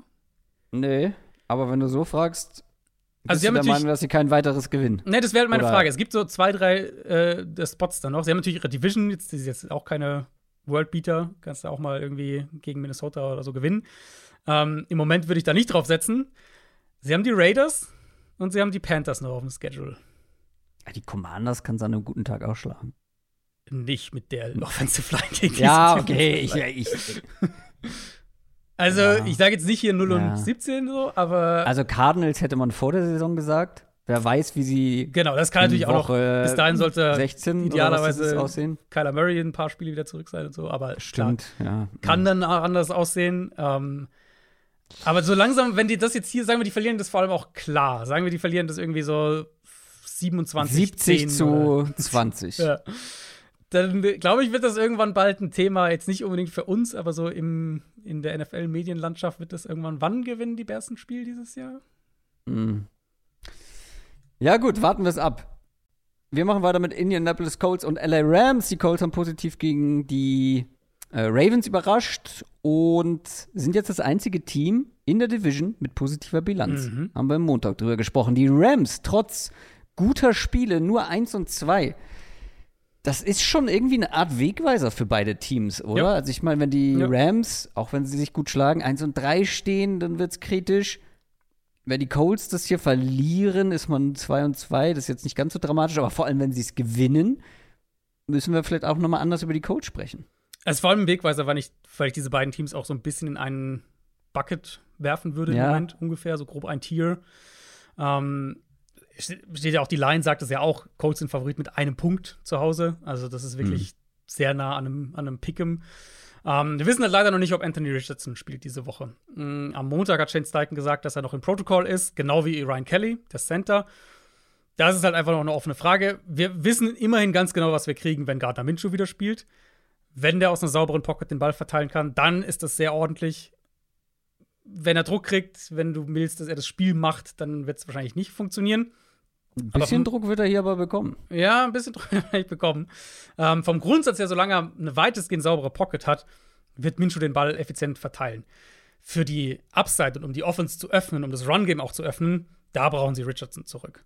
Ähm, was bei den Colts generell auffällt dieses Jahr, finde ich, ist, dass sie wieder ihre Stabilität an der Line of Scrimmage im Vergleich zu letztem Jahr finden, auf beiden Seiten des Balls. Gleichzeitig, Rams Pass Rush ist bisher eine positive Überraschung. Also auch hier könnte das so ein bisschen so, ein, so, ein, so eine Standortbestimmung sein. Colts O-Line gegen den Pass Rush der Rams. Und auf der anderen Seite sehe ich halt Probleme auf die Rams zukommen. Da war, das war ja letztlich die Story eben, wir haben es vorhin schon gesagt, des Spiels gegen die Bengals, dass die Offensive Line dann doch schon so ihr Meltdown-Spiel hatte. Ich finde, das kann man schon so sagen. Dann haben sie noch zwei Leute verloren, Alaric Jackson und Joe Noteboom, beide verletzt raus. Sollte da einer ausfallen, wird es nochmal schwieriger. Ähm, PFF schreibt der Offensive Line alle 20 zugelassenen Pressures zu in dem Spiel gegen Cincinnati. Also keiner, der irgendwie auf einen Quarterback oder äh, auf Running Back oder Tight sowas geht. in Pass Protection. Genau. genau. Ähm, und Stafford stand halt bei der Hälfte seiner Dropbacks unter Druck. Dann ist es halt schwer, offensiv zu funktionieren. Und die Colts Front ist bisher nicht schlecht. Der positive Spin aus Rams Sicht auf der Seite für mich ist, jeder weiß, was man von Gus Bradley defensiv kriegt. Und Sean McVay ist immer noch Sean McVay und wird wahrscheinlich einige Ideen haben, wie man so eine Coverage schematisch zerlegt. Vermutlich. Ähm, du hast schon gesagt, ah nee, doch, ein Punkt. Mhm. Bei mir sind es auch anderthalb gewesen, als ich mir die Notizen gemacht habe. Ist schon noch mal gesunken. Coles Favoritenrolle? Also ich, ist für mich wirklich extrem eng. Ja. Mit Richardson wäre ich wahrscheinlich bei den Colts. Mit Minshew würde ich zu den Rams tendieren. Okay, ja, tatsächlich. Ist auch noch mal einen halben Punkt gesunken, ähm, die Line. Damit sind wir bei den Houston Texans und den Pittsburgh Steelers. Die Steelers stehen 2 und 1 nach dem Sieg gegen die Raiders. Die Texans haben überraschen können gegen die Jaguars. Die Offense der Texans sah dabei richtig gut mhm. aus. Generell bei den Texans, die Rookies liefern. Sehr positiv zu sehen für alle Texans-Fans. Also CJ Stroud ja. ist, was auch immer es zu bedeuten hat, aber der beste Rookie-Quarterback aktuell.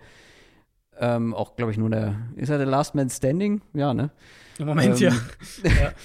Tank Dell, zweites gutes Spiel gehabt. Mhm. Auf der anderen Seite Will Anderson, under the radar, einen richtig, einen richtig guten Start jetzt mhm. gehabt. Ich glaube, der zweitbeste Edge Rusher in Sachen Pass Rush ja. Win Rate. Habe ich mir auch ausgeschrieben, ja. Also, ähm, viele reden über Jalen Carter, wie auch. Man muss aber auch Will Anderson im Auge behalten. Ich glaube, man kann, also es wird natürlich jetzt eine Herausforderung gegen diese Steelers Defense, aber mm, also unmöglich wird es nicht, sagen wir es mal so. Nö, gerade auch, weil, glaube ich, Pittsburghs Cornerbacks angreifbar sind. Ich finde dieses Duo spannend, Dell Collins für die, für die Texans auf Receiver. Ähm, ich glaube, dass sie da durchaus auch ein paar Plays machen können. Und Stroud, ja, also jetzt auch gegen Jacksonville, wenn er mal eine enge Pocket hatte, er spielt halt super ruhig. Das finde ich sehr auffällig, dass er da wirklich selten irgendwie, eigentlich gar nicht in, in Panikmodus geht, sondern gut mit Druck umgeht. Ähm, nicht unbedingt immer Plays macht gegen Druck, aber halt in der Pocket spielt und die Augen auf seine Targets hat und den Ball versucht zu verteilen. Hatte einmal Interception-Glück in dem Spiel bei einem Pass über die Mitte, der hätte wahrscheinlich abgefangen werden können müssen. Ähm, aber die Texans sind, finde ich, das kann man jetzt schon sagen, ein unangenehmes Team, weil Stroud weiter aussieht als gedacht und weil die jungen Receiver das echt gut machen im Moment.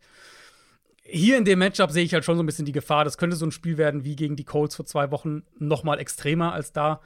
Gegen die Colts stand äh, Stroud schon bei über 34 Prozent seiner Dropbacks unter Druck.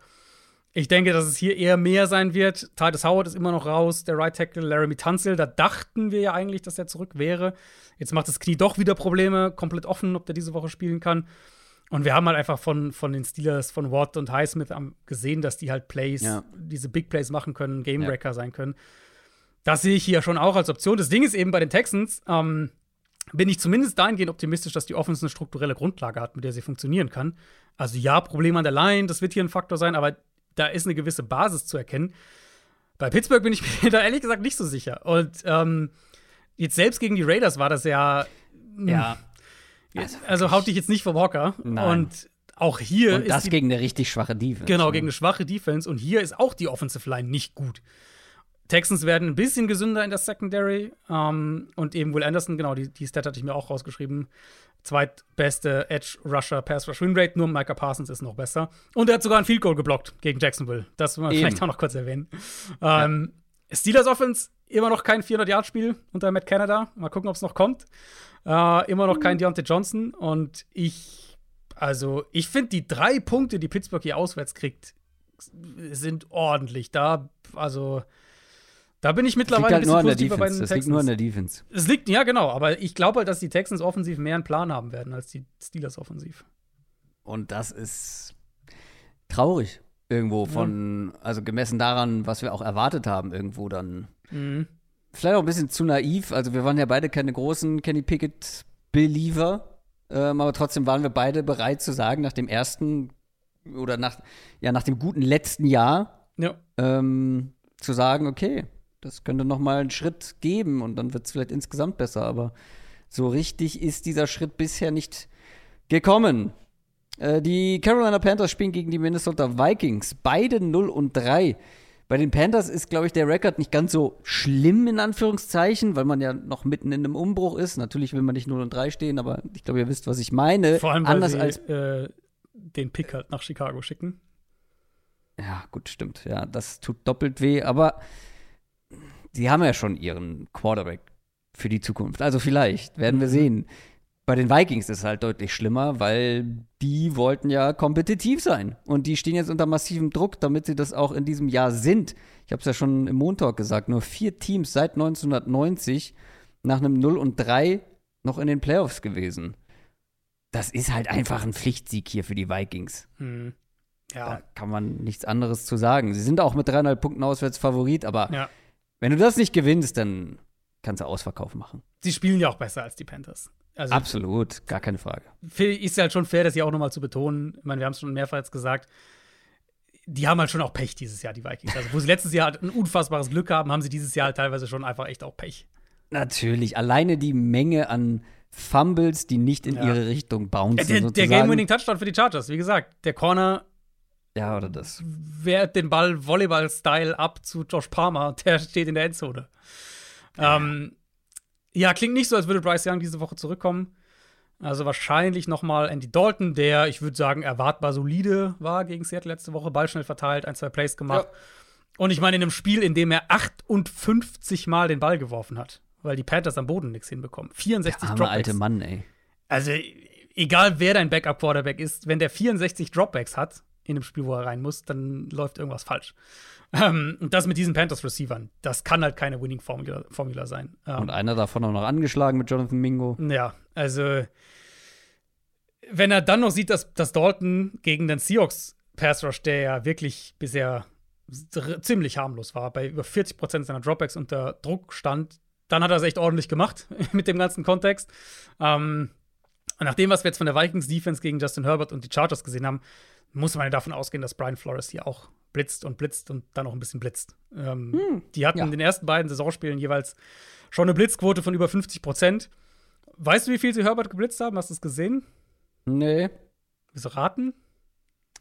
Äh, in den ersten beiden über 50 Prozent? Hm. Ähm, ja, dann kommen wir schon an die 60 ran, oder? 85 Prozent seiner Dropbacks Was? haben sie ihn geblitzt. Ähm, ich weiß nicht, ob es so extrem wieder wird, aber die werden Dalton unter Druck setzen wollen. Die werden die Box ähnlich wie gegen die Chargers aggressiv spielen, damit halt auch im Run-Game nicht viel geht. Was ja auch damit zusammenhängt, dass jetzt niemand Angst hat vor den Panthers-Receivern. Also ja, Adam Thielen hat jetzt ein ganz gutes Spiel gegen Seattle, aber für mich jetzt auch eher so ein bisschen Outlier-Territorium. Flores ist halt so aggressiv auch mit seinem Blitzing, dass ich vermute, dass es nicht viele leicht, also das wird halt, wird wahnsinnig viel vom Quarterback verlangt, da immer Auswege zu finden. Ähm, die beste Chance für Carolina ist eben wirklich auf der anderen Seite des Balls mit Derek Brown, mit Brian Burns, äh, Minnesotas Offensive Line, vielleicht nochmal mit Backup Center, den so zuzusetzen, dass die Vikings eben dann doch wieder nichts am Boden machen können, nachdem es jetzt gegen die Chargers besser war, sondern halt auch Cousins viel unter Druck steht. Aber auch hier, wenn wir gucken auf die Coverage-Qualitäten, kein JC Horn, kein Jack, Jack Thompson, ich bin es mal so ein bisschen durchgegangen. Eigentlich jedes Matchup Passcatcher gegen Defensive Back, Linebacker sehe ich hier eher für Minnesota. Die San Francisco 49ers spielen gegen die Arizona Cardinals. Die 49ers sind der größte Favorit der Woche bei den Buchmachern mit 14 Punkten zu Hause vorne. Das sagt einiges über dieses Matchup. Aber, auch das können wir nicht oft genug sagen, allergrößten Respekt dafür, was die Cardinals aus ihren Möglichkeiten geholt haben bisher. Kann man damit auch die 49ers zumindest ein bisschen ärgern? Ich glaube, ein bisschen ärgern, ja. Ähm, Gerade, also ich bin sehr auf das Run-Game hier gespannt gegen diese Niners Front. Die Cardinals haben jetzt ja gegen Dallas das wirklich überraschend gut gemacht. Die Woche das, vorher ja auch schon. Genau, die Woche vorher, aber Dallas dachte man ja so gegen diese Front. Ja, hm. ja, ja stimmt. Und jetzt spielst du halt wieder gegen so eine Top-Front. Arizona ist Top 10 in EPA pro Run, Top 10 in Rushing Success Rate, hat die meisten Runs über 20 plus Yards in der NFL mit 8. Ähm, nur mal so zu, zur Einordnung: Die Niners sind in der Kategorie auf Platz 7 und die haben zwei solcher Runs. Die Cardinals haben 8. Ähm, das ist schon echt bemerkenswert. Die Line spielt gut, das Scheme sieht sehr, sehr flexibel, sehr vielseitig aus, auch kreativ, aber es passt trotzdem zusammen. Und aus Cardinals Sicht, wo ja eh alles dieses Jahr so ein bisschen Spielen mit House Money ist, hm, ist es, glaube ich, einfach ein guter Test. Der Unterschied zum Cowboys-Spiel ist für mich vor allem, dass selbst falls Arizona offensiv wieder überzeugt, wieder über 20 Punkte macht, wieder den Ball bewegt, dass die Niners halt offensiv nicht, nicht so verloren sein werden wie Dallas letzte Woche. Uh, San Franciscos Offense sieht wahnsinnig gut aus. Selbst wenn Purdy mal so ein bisschen up and down war, wie jetzt früh im Spiel gegen die Giants, danach war er dann auch deutlich besser. Um, Giants haben ihn halt auch extrem viel geblitzt. Und dann war halt auch viel kurz und viel nach dem Catch. Aber das funktioniert halt auch für die Offense. Und Purdy macht halt zwei, drei Plays unter Druck, macht auch ein, zwei schwierige Pässe, bringt die an. Niners kriegen wahrscheinlich Brandon Ayuk zurück diese Woche. Der hat ja gefehlt gegen die Giants. Das gibt ihnen noch mal eine andere Dimension outside. Deswegen, ich, ich glaube, selbst wenn Arizona halt irgendwie, sagen wir mal, 23 Punkte macht, dass die Niners halt dann trotzdem genug machen. Die 14 finde ich ein bisschen viel. Also das, mm, ich glaube, es wird eher so ein 10 in der, in der 10-Punkte-Range. Dann haben wir noch die New York Jets, die spielen gegen die Kansas City Chiefs. Das ist das Sunday Night Game. Das sah natürlich vor der Saison nett aus, das Matchup. Woche 4 Mahomes mhm. gegen Rogers, stattdessen Mahomes gegen Zach Wilson, den nicht wenige mit Mahomes verglichen haben, als er aus dem College kam. Playmaker-Qualitäten und so. Ja. Die hat man in der NFL nur selten gesehen. Ähm, gibt Gerüchte ja auch, dass die Defense von den Jets so langsam etwas ungeduldig wird. Schocker. Warum man denn an Zach Wilson festhält. Ja. Zu Recht wahrscheinlich. Jetzt hat man Trevor Simeon verpflichtet. Mhm. Ich hoffe nicht, dass das die Lösung sein soll. Aber vielleicht schon so das Endspiel für Zach Wilson. Und wenn ja, ist es eins, das er nur verlieren kann? Also, das mit dem Lockerroom ist halt echt so, das hat doch jeder vorhergesehen, oder? Also wir haben allein hier mehrfach darüber gesprochen. Ich habe schon mehrfach ja. darüber geschrieben, dass wenn das, das war letztes Jahr schon so eine, so eine Geschichte, wo man gemerkt hat, da sind Spannungen da, weil die Defense permanent irgendwie super Spiel abliefert und die Offense dann irgendwie keine 17 Punkte zusammenkriegt. Das war ja klar, dass das passiert. Ähm, ich, ich glaube, es wird für Simeon, äh, für Simeon, sag ich schon, für Wilson, ich kann mir gut vorstellen, dass es das letzte Spiel wird. Jetzt große Bühne, äh, Sunday Night Game, jeder guckt zu wenn er da halt dann richtig schlecht ist, glaube ich, dann werden sie ihn danach rausnehmen. Ähm, ich meine, war jetzt ja gegen die Patriots eigentlich wie erwartet, oder? Das Beste, worauf man mit Wilson hoffen kann, ist, dass er keine Turnover produziert und ein bisschen was am Boden macht. Offensive Line der Jets sollte hier overmatched sein, zumal ja selbst die Interior Line der Jets, die eigentlich noch am ehesten die Stärke sein sollte, bisher wackelt dieses Jahr. Das haben sie letzte Woche auch nochmal einmal komplett umgebaut, weil Dwayne Brown ja jetzt auch raus ist. Ähm, haben Beckton auf die linke Seite gestellt und, und äh, ich glaube, Vera Tucker hat Right Tackle gespielt. Gut, und dann Zach Wilson unter Druck. Ich glaube, da müssen wir jetzt auch nicht mehr wahnsinnig viel zu sagen.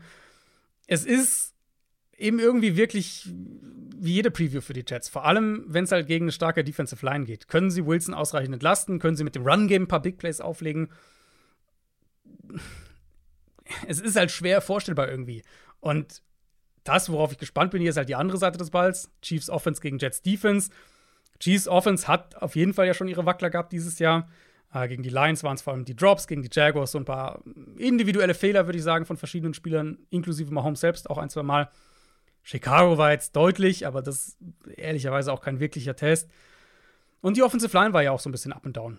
Und das wird hier ein guter Test gegen, ähm, gegen, gegen eine starke Defensive Front. Vom Matchup her denke ich, das wird ein Kelsey McKinnon Underneath Passing Game. Outside sollte eigentlich nicht so wahnsinnig viel im Passspiel gehen für Kansas City. Und das Run-Game wird jetzt nicht so dominant sein gegen diese Front, dass man damit einfach das Spiel diktiert. Aber letztlich weiß man halt auch, sie werden jetzt nicht wahnsinnig viel machen müssen, weil vermutlich von der Jets Offense nicht sonderlich viel kommt. Und sie sind mit neuneinhalb Punkten bei den Buchmachern favorisiert. Das waren alle Spiele in Woche 4. Letzter Programmpunkt. Unser Tippspiel. Unser Tippspiel steht aktuell, ich glaube, bei 3 zu 2 für dich. Wir haben beide mhm. eins von zwei Spielen getroffen. Du warst, glaube ich, mit den Lions ganz gut unterwegs. Genau.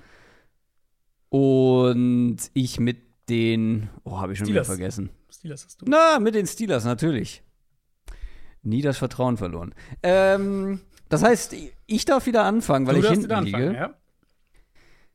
ja, dann sag mir doch mal, wer das Topspiegel entscheidet, Bills oder Dolphins. Ich bleib bei Miami. Ich bleib bei Miami. Nehmen den, den Underdog, zweieinhalb Punkte Underdog. Ja, ja Außenseiter, Außenseiter-Tipp. Mutig. Ja, Bonuspunkte. Ja. ja, da bin ich gespannt. Das bringt noch ein bisschen Würze, obwohl es sie gar nicht bräuchte für dieses Spiel. das stimmt, ja.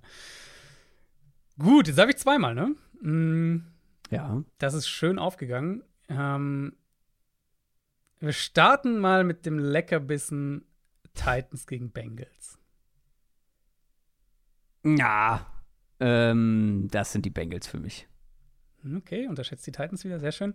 Dann ähm, machen wir doch noch weiter. Jetzt muss ich einmal kurz. Die Bengals Titans hatte ich auch, aber wäre nicht mein Spiel gewesen, was ich dir gegeben hätte. Okay, mh, mm, was du von mir noch bekommst, ist Coles gegen Rams. Ja, das wäre auch auf meiner Liste gewesen, weil das finde ich super schwierig. Mhm. Colts sind mit einem Punkt zu Hause Favorit. Naja, die Rams belohnen sich. Die Rams belohnen sich. Die gewinnen es. Okay. Also du hast die oh, Rams. Das ist super schwierig. Das hätte ich dir auch gerne gegeben. du hast die Rams ähm, gegen die Colts. Äh, sehr schön. Und die äh, Jetzt hast du mir wirklich, ja. also vor allem Rams gegen Colts wäre eins gesehen, was ich dir gerne gegeben hätte, weil die anderen, die ich jetzt hier noch auf der Liste habe, sind zwei, wo ich weiß, auf wen du tippst. Das ist eher so ein Vertrauenscheck. Dürfen wir eigentlich das Monday Night Game auch mit reinnehmen? Obwohl wir noch gar nicht drüber gesprochen haben. Ja, finde ich schon okay. Ähm, Seahawks gegen Giants ist das nämlich. Das nehme ich aber nicht. Ich wollte es nur mal abklären. nee, ich, ich, ich mache einen Test. Okay. Ähm, ich mache einen Test. Ich, ich checke dein Vertrauen. Ich checke dein Vertrauen in die Browns. Schaffen sie das die gegen Browns? die Browns? Ja. Also, sie sind ja Favorit, ne, die Browns. Ja, ja. Ja, ja. Vertraust du den Browns? Wie, wie kommst du denn drauf? Vertraust du dir schon, Watson? Wie kommst, wie kommst du denn darauf? Ähm, nein, ich nehme die Ravens. Gut. gut, finde ich gut. Ist, äh, ja, weil du, glaube ich, in der Preview äh, warst du sehr auf Browns Seite und das wollte ich mal testen, aber nicht genug auf jeden Fall. Also, das heißt, ich habe jetzt hier zwei, zweieinhalb Punkt Underdog-Picks. Das möchte ich hier nur mal vermerkt wissen. Ja, gut, das wenn ist du, ja, also das ist ja selber hier, schuld. Zweieinhalb Punkte Außenseiter. Favoriten Bengals und die ein Punkt Außenseiter Rams nimmst. Don't hate the player, hate the game. ich, also kann ich ja nichts dafür, für was du dich entscheidest hier. Ja, ist gut. Ja, sehr gut. Also, dann doch nicht die Browns. Kein Vertrauen in die Browns Defense ist notiert. Das war's für heute, liebe Leute. Das war unsere Preview auf Woche Nummer 4. Ich hoffe, es hat euch gefallen. Feedback überall da, wo es geht. Geht übrigens auch bei Spotify, Stichwort Feedback. Wer es noch nicht gemacht hat und bei Spotify uns gerade hört, gerne eine Bewertung. Im besten Fall eine gute abgeben, im allerbesten Fall fünf Sterne. Ansonsten, Adrian, ist dein Zettel abgehakt? Alles, alles äh, durch? Ich, ich, glaube ja, ich glaube wirklich äh, alles durch. Fandest du eine schöne Preview heute auf äh, das Bills Dolphins Spiel? Ähm, ich hoffe, da habt ihr viel mitnehmen Ja, die war sehr lang, deswegen. Ja, äh, dem Spiel gerecht, würde ich sagen. Ja, absolut, ähm, absolut. Musste sein. Und ansonsten halt kann ich eigentlich nur wiederholen, was ich schon am Ende der äh, RTL Plus Bonusfolge gesagt habe. Äh, viel Spaß allen, die jetzt vielleicht uns schon in London hören oder nach London bald fliegen oder äh, sich auf den Weg nach London machen. Ja, hört gerne die London-Folge zu den International Games der NFL. Findet ihr bei RTL Plus Musik. Und das war's für heute. Wir hören uns dann am Montag wieder. Nicht nur mit, den, mit dem Montalk, sondern auch mit Preview aufs Monday Night Game. Macht's gut. Tschüss. Ciao, ciao.